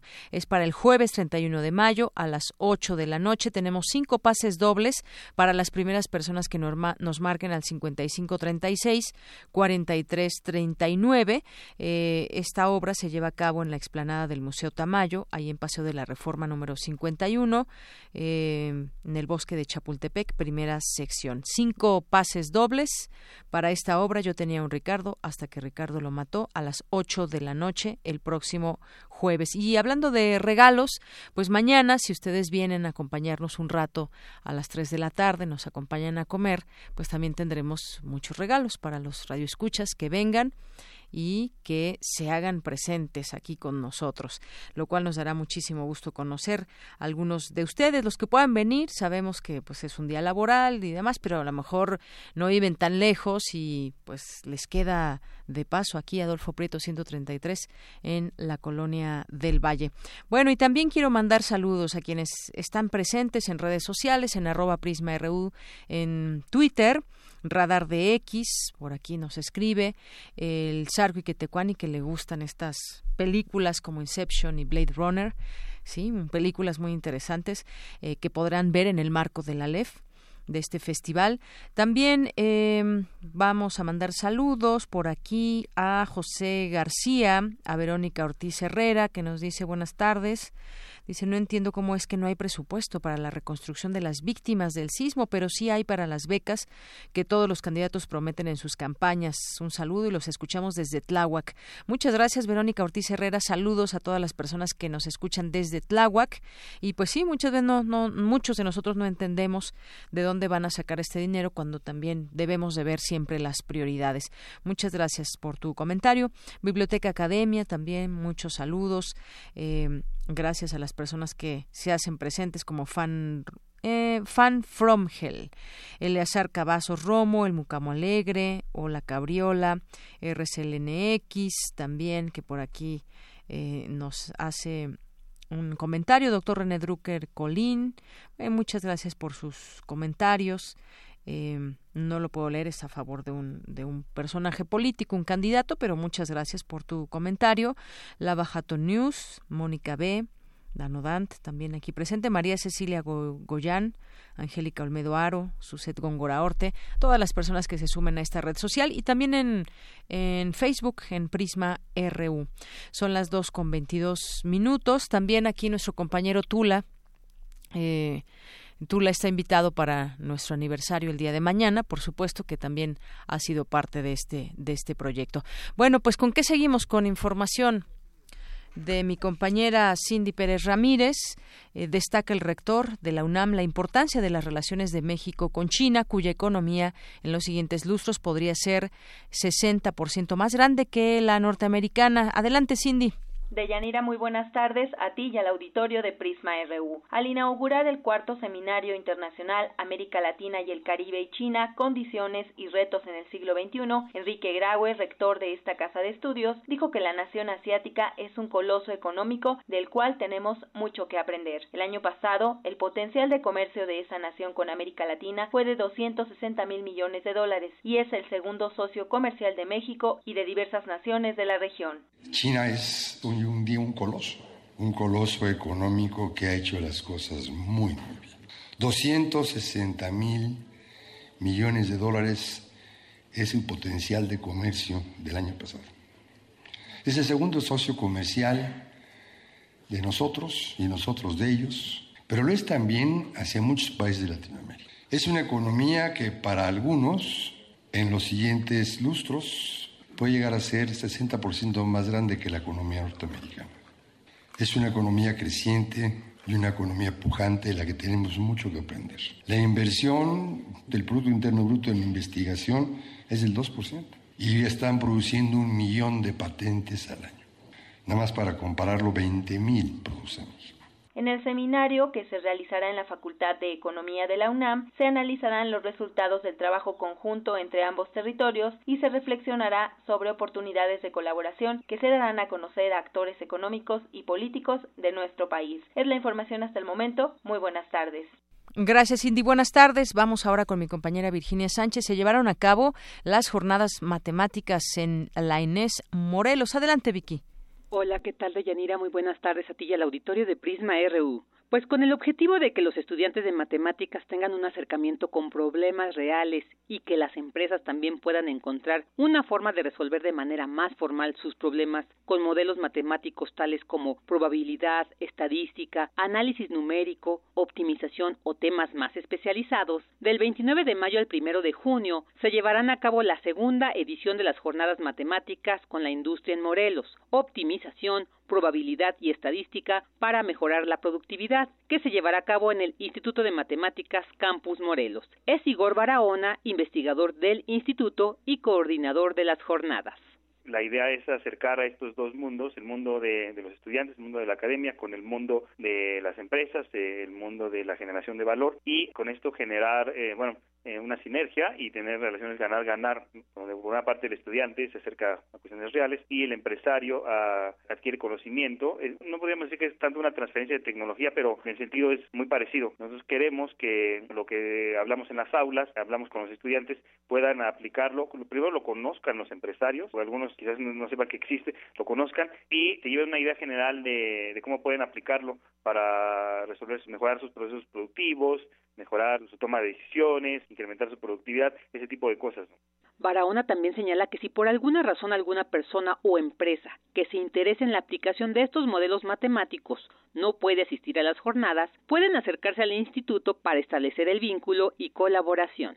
Ahorita trabajaremos con las empresas, pero nosotros a nivel Instituto de Matemáticas queremos mandar un mensaje a la sociedad de, en el sentido de que nosotros ahorita tenemos conocimiento matemático, tenemos tecnología y, y sobre todo mucho interés de acercarnos con, con las empresas para ayudarlos a resolverlas. Entonces, si por alguna razón hay alguna empresa que no puede venir en las fechas, pues que se puede acercar, que se pueda acercar con nosotros en una fecha posterior y será un gusto escucharles, será un gusto poder colaborar, entablar alguna relación y poder ayudarles a través de modelos matemáticos o a través de alguna rama de las matemáticas con su toma de decisiones allá en la empresa. Vamos, no necesariamente tiene que ser en la, fecha de las jornadas. Nosotros ya estamos creando una área de aplicación de las matemáticas aquí en la unidad Cuernavaca y si alguien, eh, algún empresario escucha esto, pues va a ser un gusto enorme que nos pueda contactar. Para mayores detalles sobre el instituto y las jornadas matemáticas, pueden consultarlos a través de la página www.matquer .unam.mx o al correo igor.in.unam.mx. Hasta aquí la información. Muy buenas tardes. Gracias, Vicky. Muy buenas tardes. Vamos ahora con mi compañera Dulce García. Por necesidad y no por voluntad se dan las migraciones humanas en la actualidad, asegura el padre Alejandro Solalinde durante el Libro Fest Metropolitano. Adelante, Dulce. Buenas tardes. Deyanira, muy buenas tardes a ti al auditorio de Prisma RU. En la actualidad, en el planeta existe un gran problema de movilidad de grupos humanos que se desplazan por la violencia, el hambre, por condiciones económicas, entre otras razones, y de ahí que se debe reflexionar para buscar soluciones. Un país como Bolivia considera que es necesario discutir el tema de las migraciones a partir de la opinión de los mismos pueblos. El padre Alejandro Solalinde explica que en la conferencia de Tiquipaya, Bolivia 2017, se logró ver por qué México no ha logrado un cambio como el de aquel país. Un país donde ya, igual que México, oigan esto, ¿eh? Igual que México, ya sus recursos ya estaban comprometidos por la oligarquía. Allá el gobierno es una fiesta, ¿Saben por qué? Porque el gobierno es del pueblo. Evo no manda más que lo que le ordene el pueblo. La soberanía reside en el pueblo. Alejandro Solalinde recordó que en Bolivia las mujeres tienen una amplia participación en las mesas de diálogo sobre los temas referentes a su país y dijo que la diferencia radica en que Bolivia tiene una visión de una ciudadanía universal, de tal manera que sus habitantes no sienten la necesidad de emigrar. El dolor del desarraigo se suman también las situaciones de injusticia, exclusión, discriminación, explotación que sufren las personas en tránsito y en los países receptores que atentan contra su dignidad, sus derechos humanos elementales y no en pocas ocasiones contra su propia vida. Los discursos hegemónicos, como el de Donald Trump, promueven una visión negativa de los migrantes. De Yanira Auditorio de Prisma RU, esta conferencia la brindó el padre Alejandro Solalinde durante la quinta edición del Libro Fest Metropolitano 2018, donde además leyó el decálogo que se conformó durante la conferencia Por un mundo sin muros hacia una ciudadanía universal, realizada en 2017 en Tiquipaya, Bolivia, en donde se destaca que la movilidad humana es un derecho arraigado en la igualdad esencial de todo ser humano. Sin embargo, en la mayor parte no responde a una decisión voluntaria de las personas, sino a situaciones de necesidad que llegan a extremos de una migración forzada por la violencia y la economía precaria. Es el reporte. Muy buenas tardes. Gracias, Dulce. Y continuamos. Relatamos al mundo. Relatamos al mundo. Queremos escuchar tu voz. Nuestro teléfono en cabina es 55 36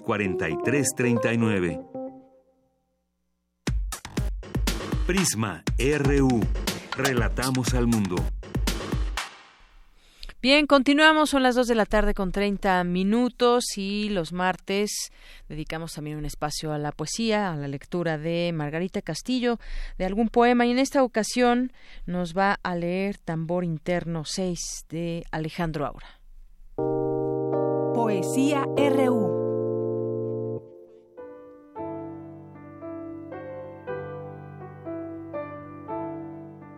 Hablar nos daba miedo. Preferíamos los gritos atarantados y el billar.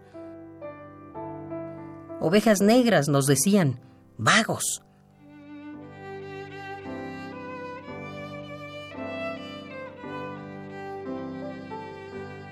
Solo aprendimos a hablar sin saber por qué, cuando en los bailes nos acercábamos a los pequeños cuerpos tibios de las muchachas.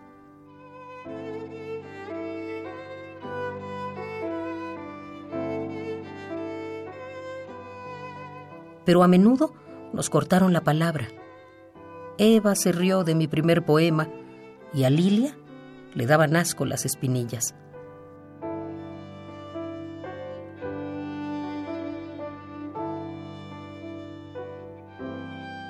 Nada queríamos entender, pero es de comprenderse.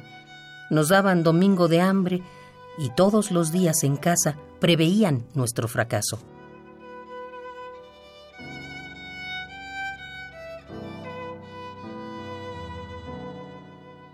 En la escuela, los más no sabíamos bien a bien lo que estábamos haciendo y reprobaban a los faltos de memoria. Nos daba miedo hablar, pero iniciamos la violencia en las esquinas, huimos de las casas paternas y ellas, las muchachas, se pusieron pantalones. Los cerebros de algunos fueron creciendo al ritmo monetario. Los jovencitos afeminados llevan ahora del brazo a las muchachas decentes y las madres esperan que todo se componga.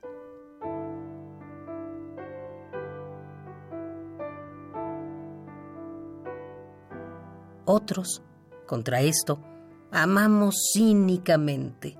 También hubimos quienes matamos la esperanza de los padres. ¿Qué se le va a hacer?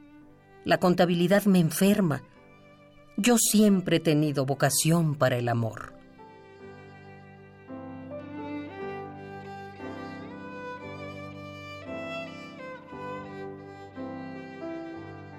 Alejandro Aura, tambor interno, 6.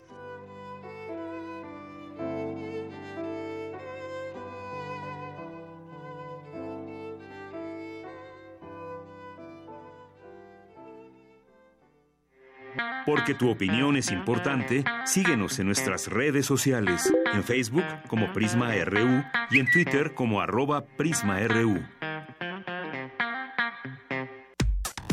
Relatamos al mundo. Relatamos al mundo.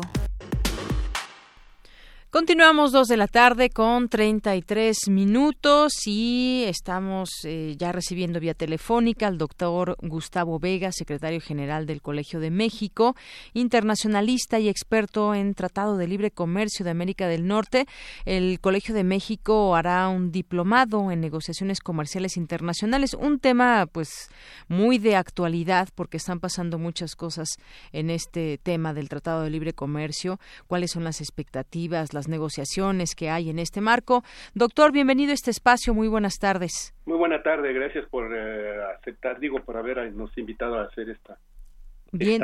entrevista. Claro que sí, doctor. Bueno, pues platicar sobre lo que está sucediendo actualmente con el Tratado de Libre Comercio. Debe haber ya próximos acuerdos en los que estamos muy, eh, pues, ¿cómo decirlo? No sé si decir esperanzados o muy atentos a lo que pueda derivar de ello y qué beneficios va a traer para, para México.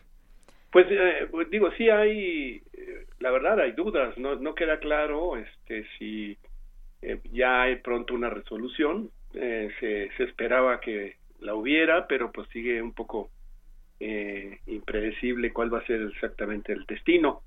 Yo creo que al final de cuentas sí va a salir, lo que no queda claro es si va a ser pronto o va necesariamente a, a extenderse un poco la negociación. Yo creo que la postura de México es muy clara, mientras no se resuelvan los temas álgidos que Estados Unidos está tratando de imponer, o bueno, de, de, que se acepten eh, ciertas prescripciones de la, que en el área de reglas de origen para el sector automotriz, en una cláusula de distinción.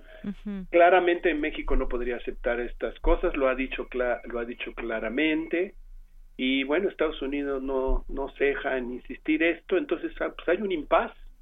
Pero lo que sí sabemos es que también ha habido mucho avance en toda una serie de rubros y de capítulos que por lo, lo que nos expresan de lo que ya se ha avanzado y de, de hecho hay capítulos cerrados, pues es un poco era lo, lo que era la idea original, modernizar al tratado, actualizarlo, entrarle a temas que no se habían incluido en el primer tratado, por obviamente se habían negociado hace veintitantos años, ha habido nuevas tecnologías, nuevos cambios que requerían que hubiera, por ejemplo, un capítulo o algo que regulara las comercio electrónico, eh, nuevas protecciones a propiedad intelectual de áreas que, que antes no se contemplaron, mayores eh, libertades en términos de, telecomunicaciones, eh, nuevas reglas en términos de facilitación de comercio que urge que se eh, que se negocien para efectos de que se facilite el curso el, el tránsito a través de la frontera norte que como sabemos en los últimos años ha sido complicado. En fin, todo, todo, eh, todos estos capítulos que ya se avanzaron son, son signos de que, puede ser muy benéfico para México en términos de adquisición de nueva inversión en nuevos sectores. También se habla de, actualizar y regular eh, el comercio de energía, que pues está un poco en el aire por la reforma energética que establece ciertas provisiones y que y por el otro lado estaba el Telecan que era muy restrictivo en términos del tipo de participación que podía tener la inversión, hay la, extranjera, hoy la oportunidad de, de aclarar y de actualizar en esta área para facilitar que hubiera mayor inversión, mayor flujo de, por ejemplo, comercio de, de, electricidad, de nuevas, nuevas, este, nuevas energías renovables, etcétera. Hay muchas áreas que son potencialmente muy benéficas eh, que pudieran beneficiar al país y a, toda la región en su conjunto. Yo creo que es un poco el objetivo que siempre ha manifestado el gobierno de México y Canadá y que son todos nos beneficiaríamos de lo que queremos, pero Estados Unidos insiste en que eh, con esta visión de que nosotros nos hemos estado beneficiando del acuerdo más que ellos, lo cual es una falacia, este eh, y su visión muy estrecha de que un déficit comercial significa que el país está perdiendo, pues esto va a estar difícil superarlo a menos que cambien, cambien dramáticamente de, postura o por lo menos que se den a lo mejor cierto tipo de respuesta que le permitan al gobierno de Trump presentarlo como una ventaja, eh, pero que sea simbólico. Eh, hay ejemplos ya de del gobierno coreano que hizo concesiones en la revisión de su acuerdo, eh, pero al mismo tiempo no se tocó realmente lo esencial. Entonces, pues puede ser que, que la medida en que se encuentren fórmulas simbólicas puedan, puedan superarse las diferencias y, y, profundizarse y fortalecerse los, las áreas que nos convienen a los tres países. Yo creo que lo que está faltando es buscar la manera en que los grupos que apoyan a México, Estados Unidos, que son muchos, eh, que obviamente han estado detrás del gobierno mexicano apoyando la negociación. La prueba de ello es que, pues por más amenazas de que se iba a salir, el, presidente no, no, ha, no ha llevado a cabo ninguna amenaza seriamente o la, la amenaza de, de, implantar aranceles para el aluminio y todo, todo sigue en el aire porque es muy claro que están conscientes de que a nadie beneficia este tipo de medidas. Entonces, lo que está faltando es que esos grupos de Estados Unidos eh, de veras logren persuadir al, al, presidente Trump y a su equipo más cercano sí. Que, que lo que ya se ha negociado, que lo que ya se tiene, el paquete más cosas añadidas, serían en beneficio de Estados Unidos. A lo mejor lo que tendrían que hacer es decir, lo vendan como beneficio de ellos aunque realmente sepamos todos que son beneficios de los tres, ¿no? Claro. Pues sí, eh, justamente es eso, todos se quieren beneficiar y para eso son estas negociaciones. Algunos de pronto Estados Unidos ha dicho que piensa que no se beneficia tanto como como México, por ejemplo, pero pues si vemos la postura de México tampoco es que se beneficie más que Estados Unidos, por ejemplo. Y, va a haber este este diplomado, doctor, en, negociaciones comerciales internacionales. es la segunda edición. Ya tenemos uno que empezó en agosto del año pasado y que termina este primer año eh, en agosto. Es un, diplomado de un año en el que se cubre todo lo que usted siempre quería saber sobre negociaciones comerciales ah, internacionales y, no se atrevía a preguntar. Son un año eh, expertos del mayor nivel de, ah, bueno, profesores del Colegio de México en primer lugar, negociadores del gobierno mexicano, expertos de instituciones internacionales, OMC, OSD, OMPI, etcétera, vienen, los tenemos identificados y dan toda una visión muy general, desde qué implica la importancia del comercio internacional, de, los, de los acuerdos comerciales regionales, no solo Telecan, sino los que se están negociando en Asia, eh, eh, todo, eh, las reglas de comercio, la Organización Mundial del Comercio, todo, todo lo que de alguna manera impacta al comercio multilateral, reglas, y además hay eh, ejercicios eh, en, el curso, se incluyen ejercicios de negociación para que los estudiantes tengan ejercicios prácticos sobre cómo aprender a negociar, eh, que se aprendan los mecanismos para frenar importaciones injustas, cómo deben operar, antidumping. Entonces es muy completo, comprensivo, además dado, enseñado por los, los grandes expertos en el área y que en esta primera en esta primera edición ha sido muy exitoso. Tuvimos 40 estudiantes de diversos sectores, del sector privado, despachos, del sector público, de, de varias áreas que, que han estado verdaderamente muy interesados y ha sido para ellos ya acabamos de preparar este cómo se llama una nueva pues una nueva propaganda sobre el, diplomado que se puede consultar en la página del Colegio de México, en la Secretaría de Economía, y ahí claramente se podrán escuchar las opiniones de los actuales estudiantes que están en el en el diplomado. Es un muy útil para aquellos que quieran pues un poco trabajar en el sector público, en el sector privado, en despachos, en empresas que, eh, por ejemplo, alguien que estudió negocios internacionales, que le dan una ontadita sobre, sobre acuerdos comerciales, de alguna manera esto le ayudaría a profundizar y manejar todo lo y tener una mejor preparación que le permita ser más útil a las empresas, de dónde qué significan ciertos acuerdos, las reglas de origen, cómo interpretarlas, etcétera. ¿Y qué perfil es el más idóneo para este diplomado, eh, doctor? Un estudiante, digo, básicamente es un estudiante o un, un, un, un este un, una persona recién graduada o un poco con mayor experiencia que sea experto y que está trabajando en áreas en que, siente que que este este conocimiento de esta área le puede beneficiar enorme para perfeccionarse y para entonces lo ideal es alguien que tenga una posición, puede ser un abogado en derecho comercial internacional,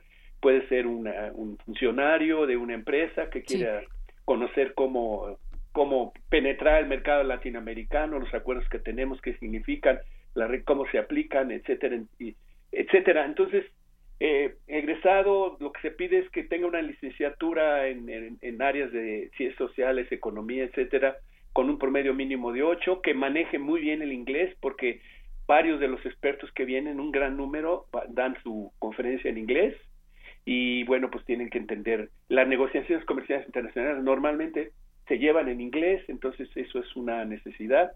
Básicamente es esto, egresados jóvenes, interesados, muy animados, con búsqueda de ampliar sus, sus horizontes y ser más útiles para sus empresas, para el sector público, para eh, diversos, em, incluso ONGs que puedan tener interés en cómo entender el, la importancia de los acuerdos sobre...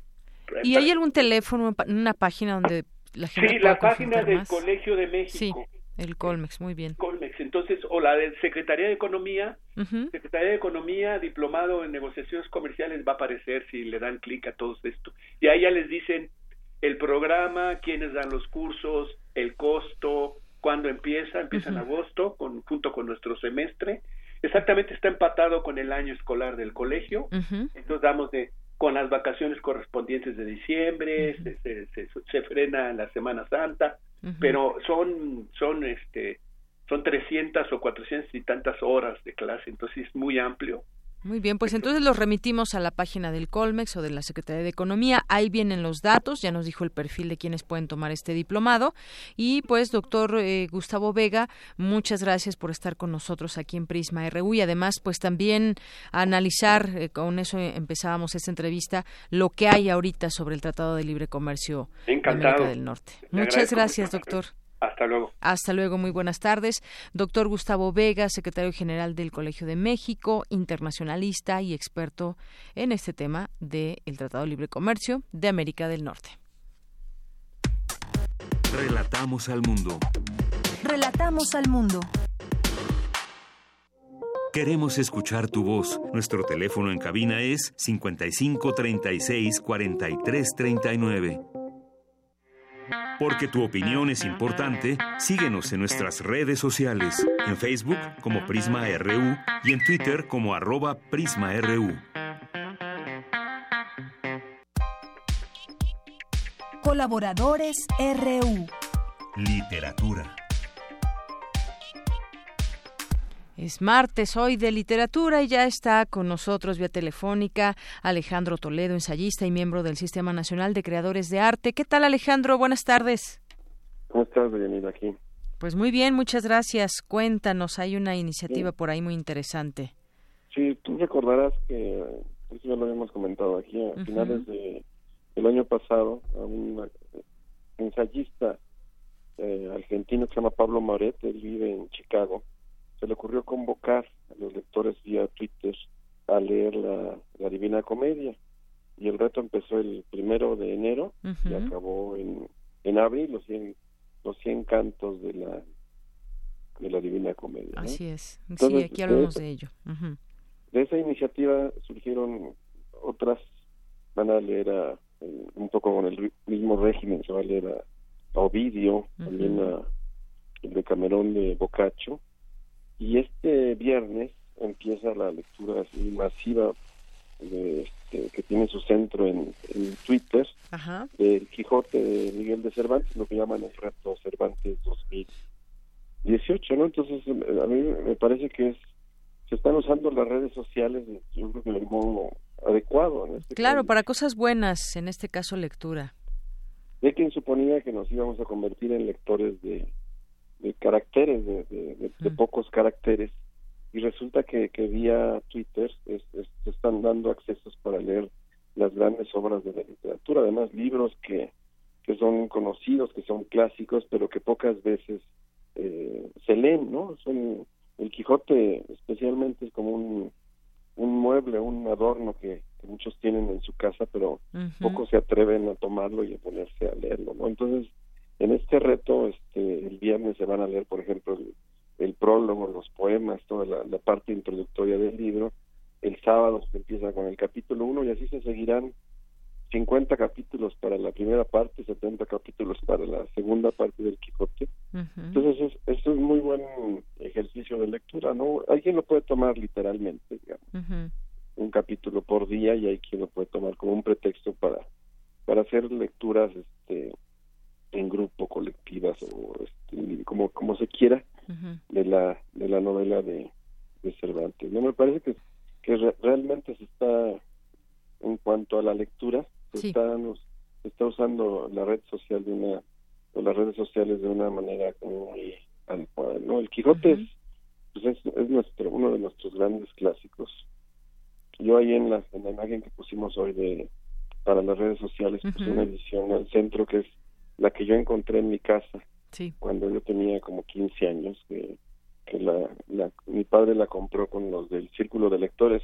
No sé si tú recuerdas que, que, pasaban a las casas con una maleta negra este, personas que te ofrecían libros que eran los del círculo de lectores. Tenían sus catálogos y había ahí como bestsellers y libros clásicos traían un poco de todo. Yo yo alguna vez fui también vendedor de, de círculo de lectores ahí por los rumbos de Montevideo, entonces por eso me acuerdo mucho de la maleta negra. entonces, ese, ese, ejemplar del Quijote fue el que yo encontré en mi casa y el que leí... Que conservaste desde aquel entonces. Pues, tenía yo como 15 años más o menos.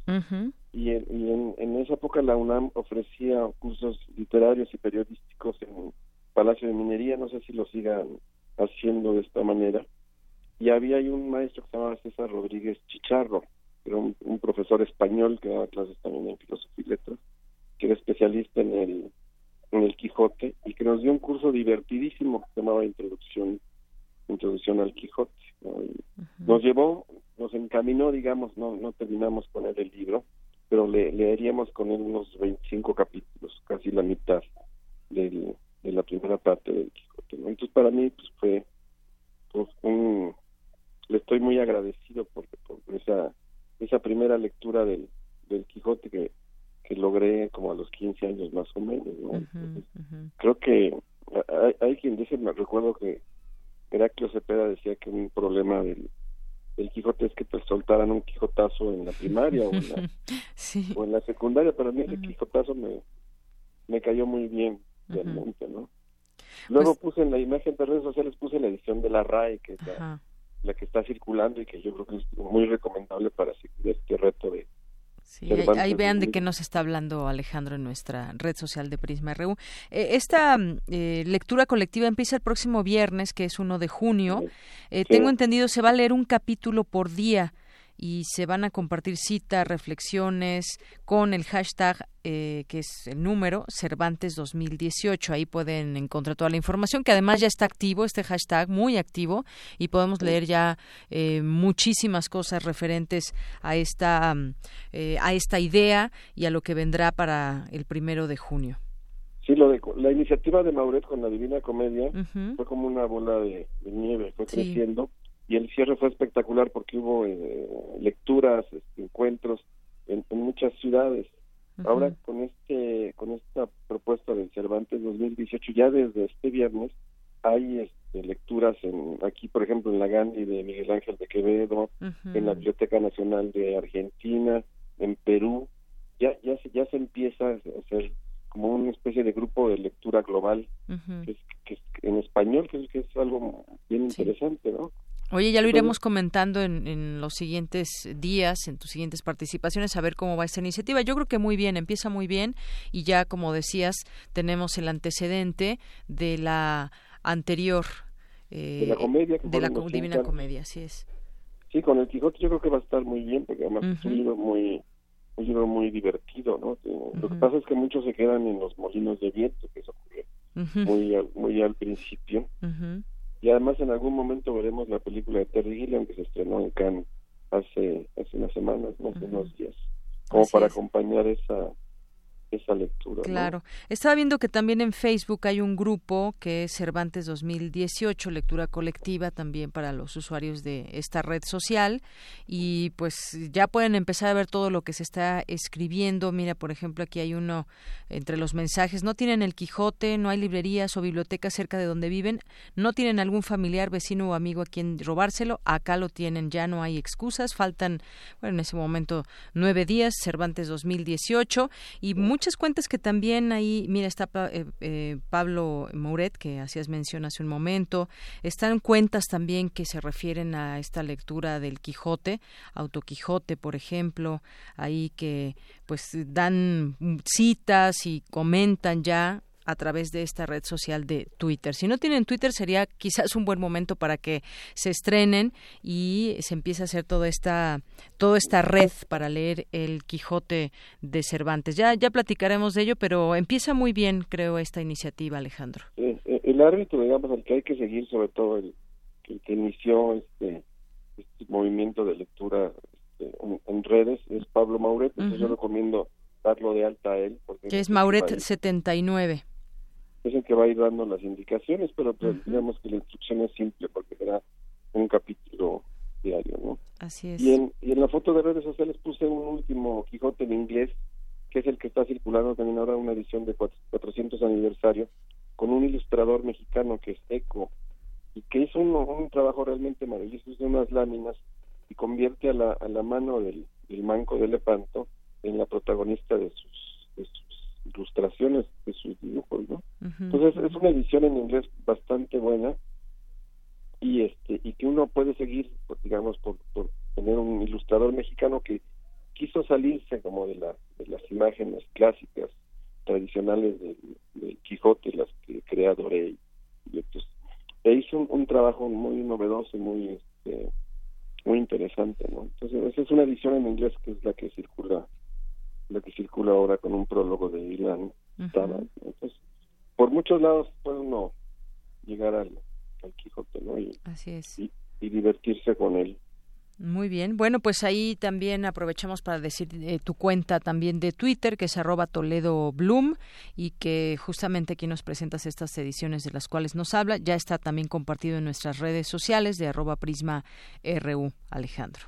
Sí, la de la RAE es la más accesible, yo creo que aunque hay ya varias ediciones en, red del, proyecto Gutenberg, creo, del proyecto Cervantes, si alguien quiere leer en tableta o, leer en pantalla, pues puede también hacerlo.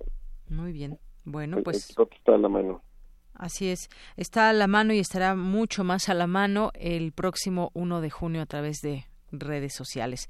Alejandro, sí. está muy bien que, que, estemos leyendo libros, ¿no? Este, digo, libros importantes, porque muchas veces no se nos olvida que, que, la, la lectura no es leer cualquier cosa, que muchas veces el bestseller digo yo que es como comida rápida, que es, son, es como comer todo el tiempo hamburguesas y leer uno solamente novedades o, o bestsellers, ¿no? El long seller, lo que, que así se le llama, el libro que siempre está ahí, que no deja de, de, venderse, digamos, de estar en librerías, de tener presencia, es como algo más saludable para la para la dieta de un lector, ¿no? Ya es lo que realmente te enriquece y te da, te da energía, te da vitalidad. Muy bien. Bueno, pues leamos esos long sellers y, y, entre ellos está este del Quijote. Pues Alejandro, muchísimas gracias por estar con nosotros aquí en, en Prisma RU. Gracias a ti, que estés muy bien. Hasta luego, muy buenas tardes. Nos vemos.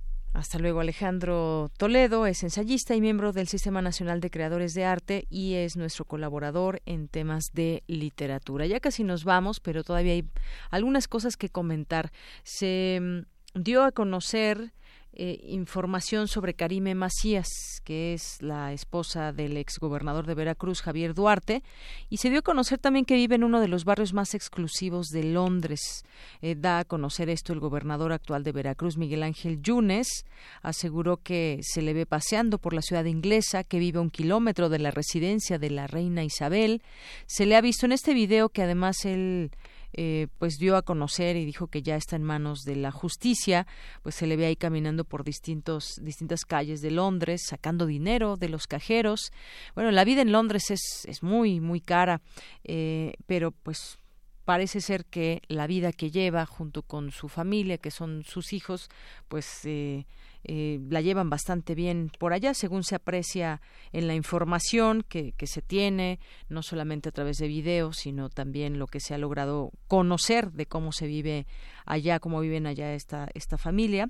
Y bueno, pues eh, en esta información dice que en una conferencia del Ejecutivo Estatal dijo que la acción de la justicia no tiene veda electoral y presentó un video con imágenes de Karime Macías mientras saca dinero de cajeros, camina por las calles o va a buscar a sus hijos a la escuela.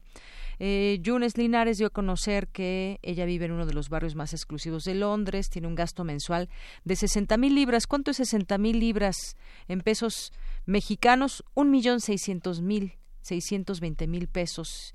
Y bueno, él dice que culmina a las autoridades a detenerla cuanto antes, al estar perfectamente ubicada. Y pues eh, hay caso específico por desvío de más de 120 millones de pesos desde el DIF cuando su esposo era gobernador. Bueno, pues noticias como estas eh, nos encontramos hoy en los distintos medios de comunicación, en los medios informativos. Eso es lo que, lo que les leía de lo que publica hoy el, diario El Universal. Y, por ejemplo, eh, Reforma dice, exhiben abundancia de Karime en Londres. Y bueno, ¿será justicia o no en estos casos? Pues ya estaremos también por verlo. Por lo pronto nos despedimos. ¿Con qué nos despedimos? Esta música que ya empezamos a escuchar. Asturias, que hoy es Isaac Albeino hoy es su cumpleaños y con esto nos despedimos. Lo esperamos mañana. No se olvide de acompañarnos a las 3 de la tarde mañana, terminando el programa de Prisma RU. Aquí estaremos pues todo el equipo, todos los colaboradores y nos gustará con ustedes compartir un poco de lo que es Prisma y pues bueno, una pequeña convivencia. Muchas gracias. Soy de Yanira Morán a nombre de todo el equipo. Gracias y buenas tardes.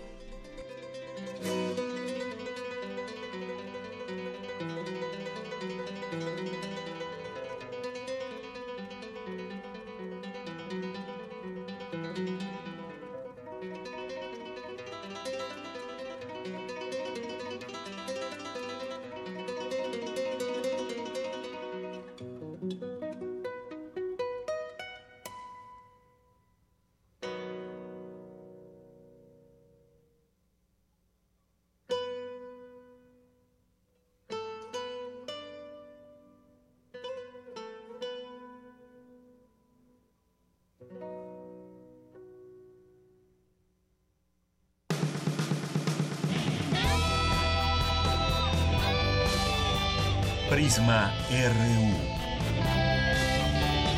Relatamos al mundo.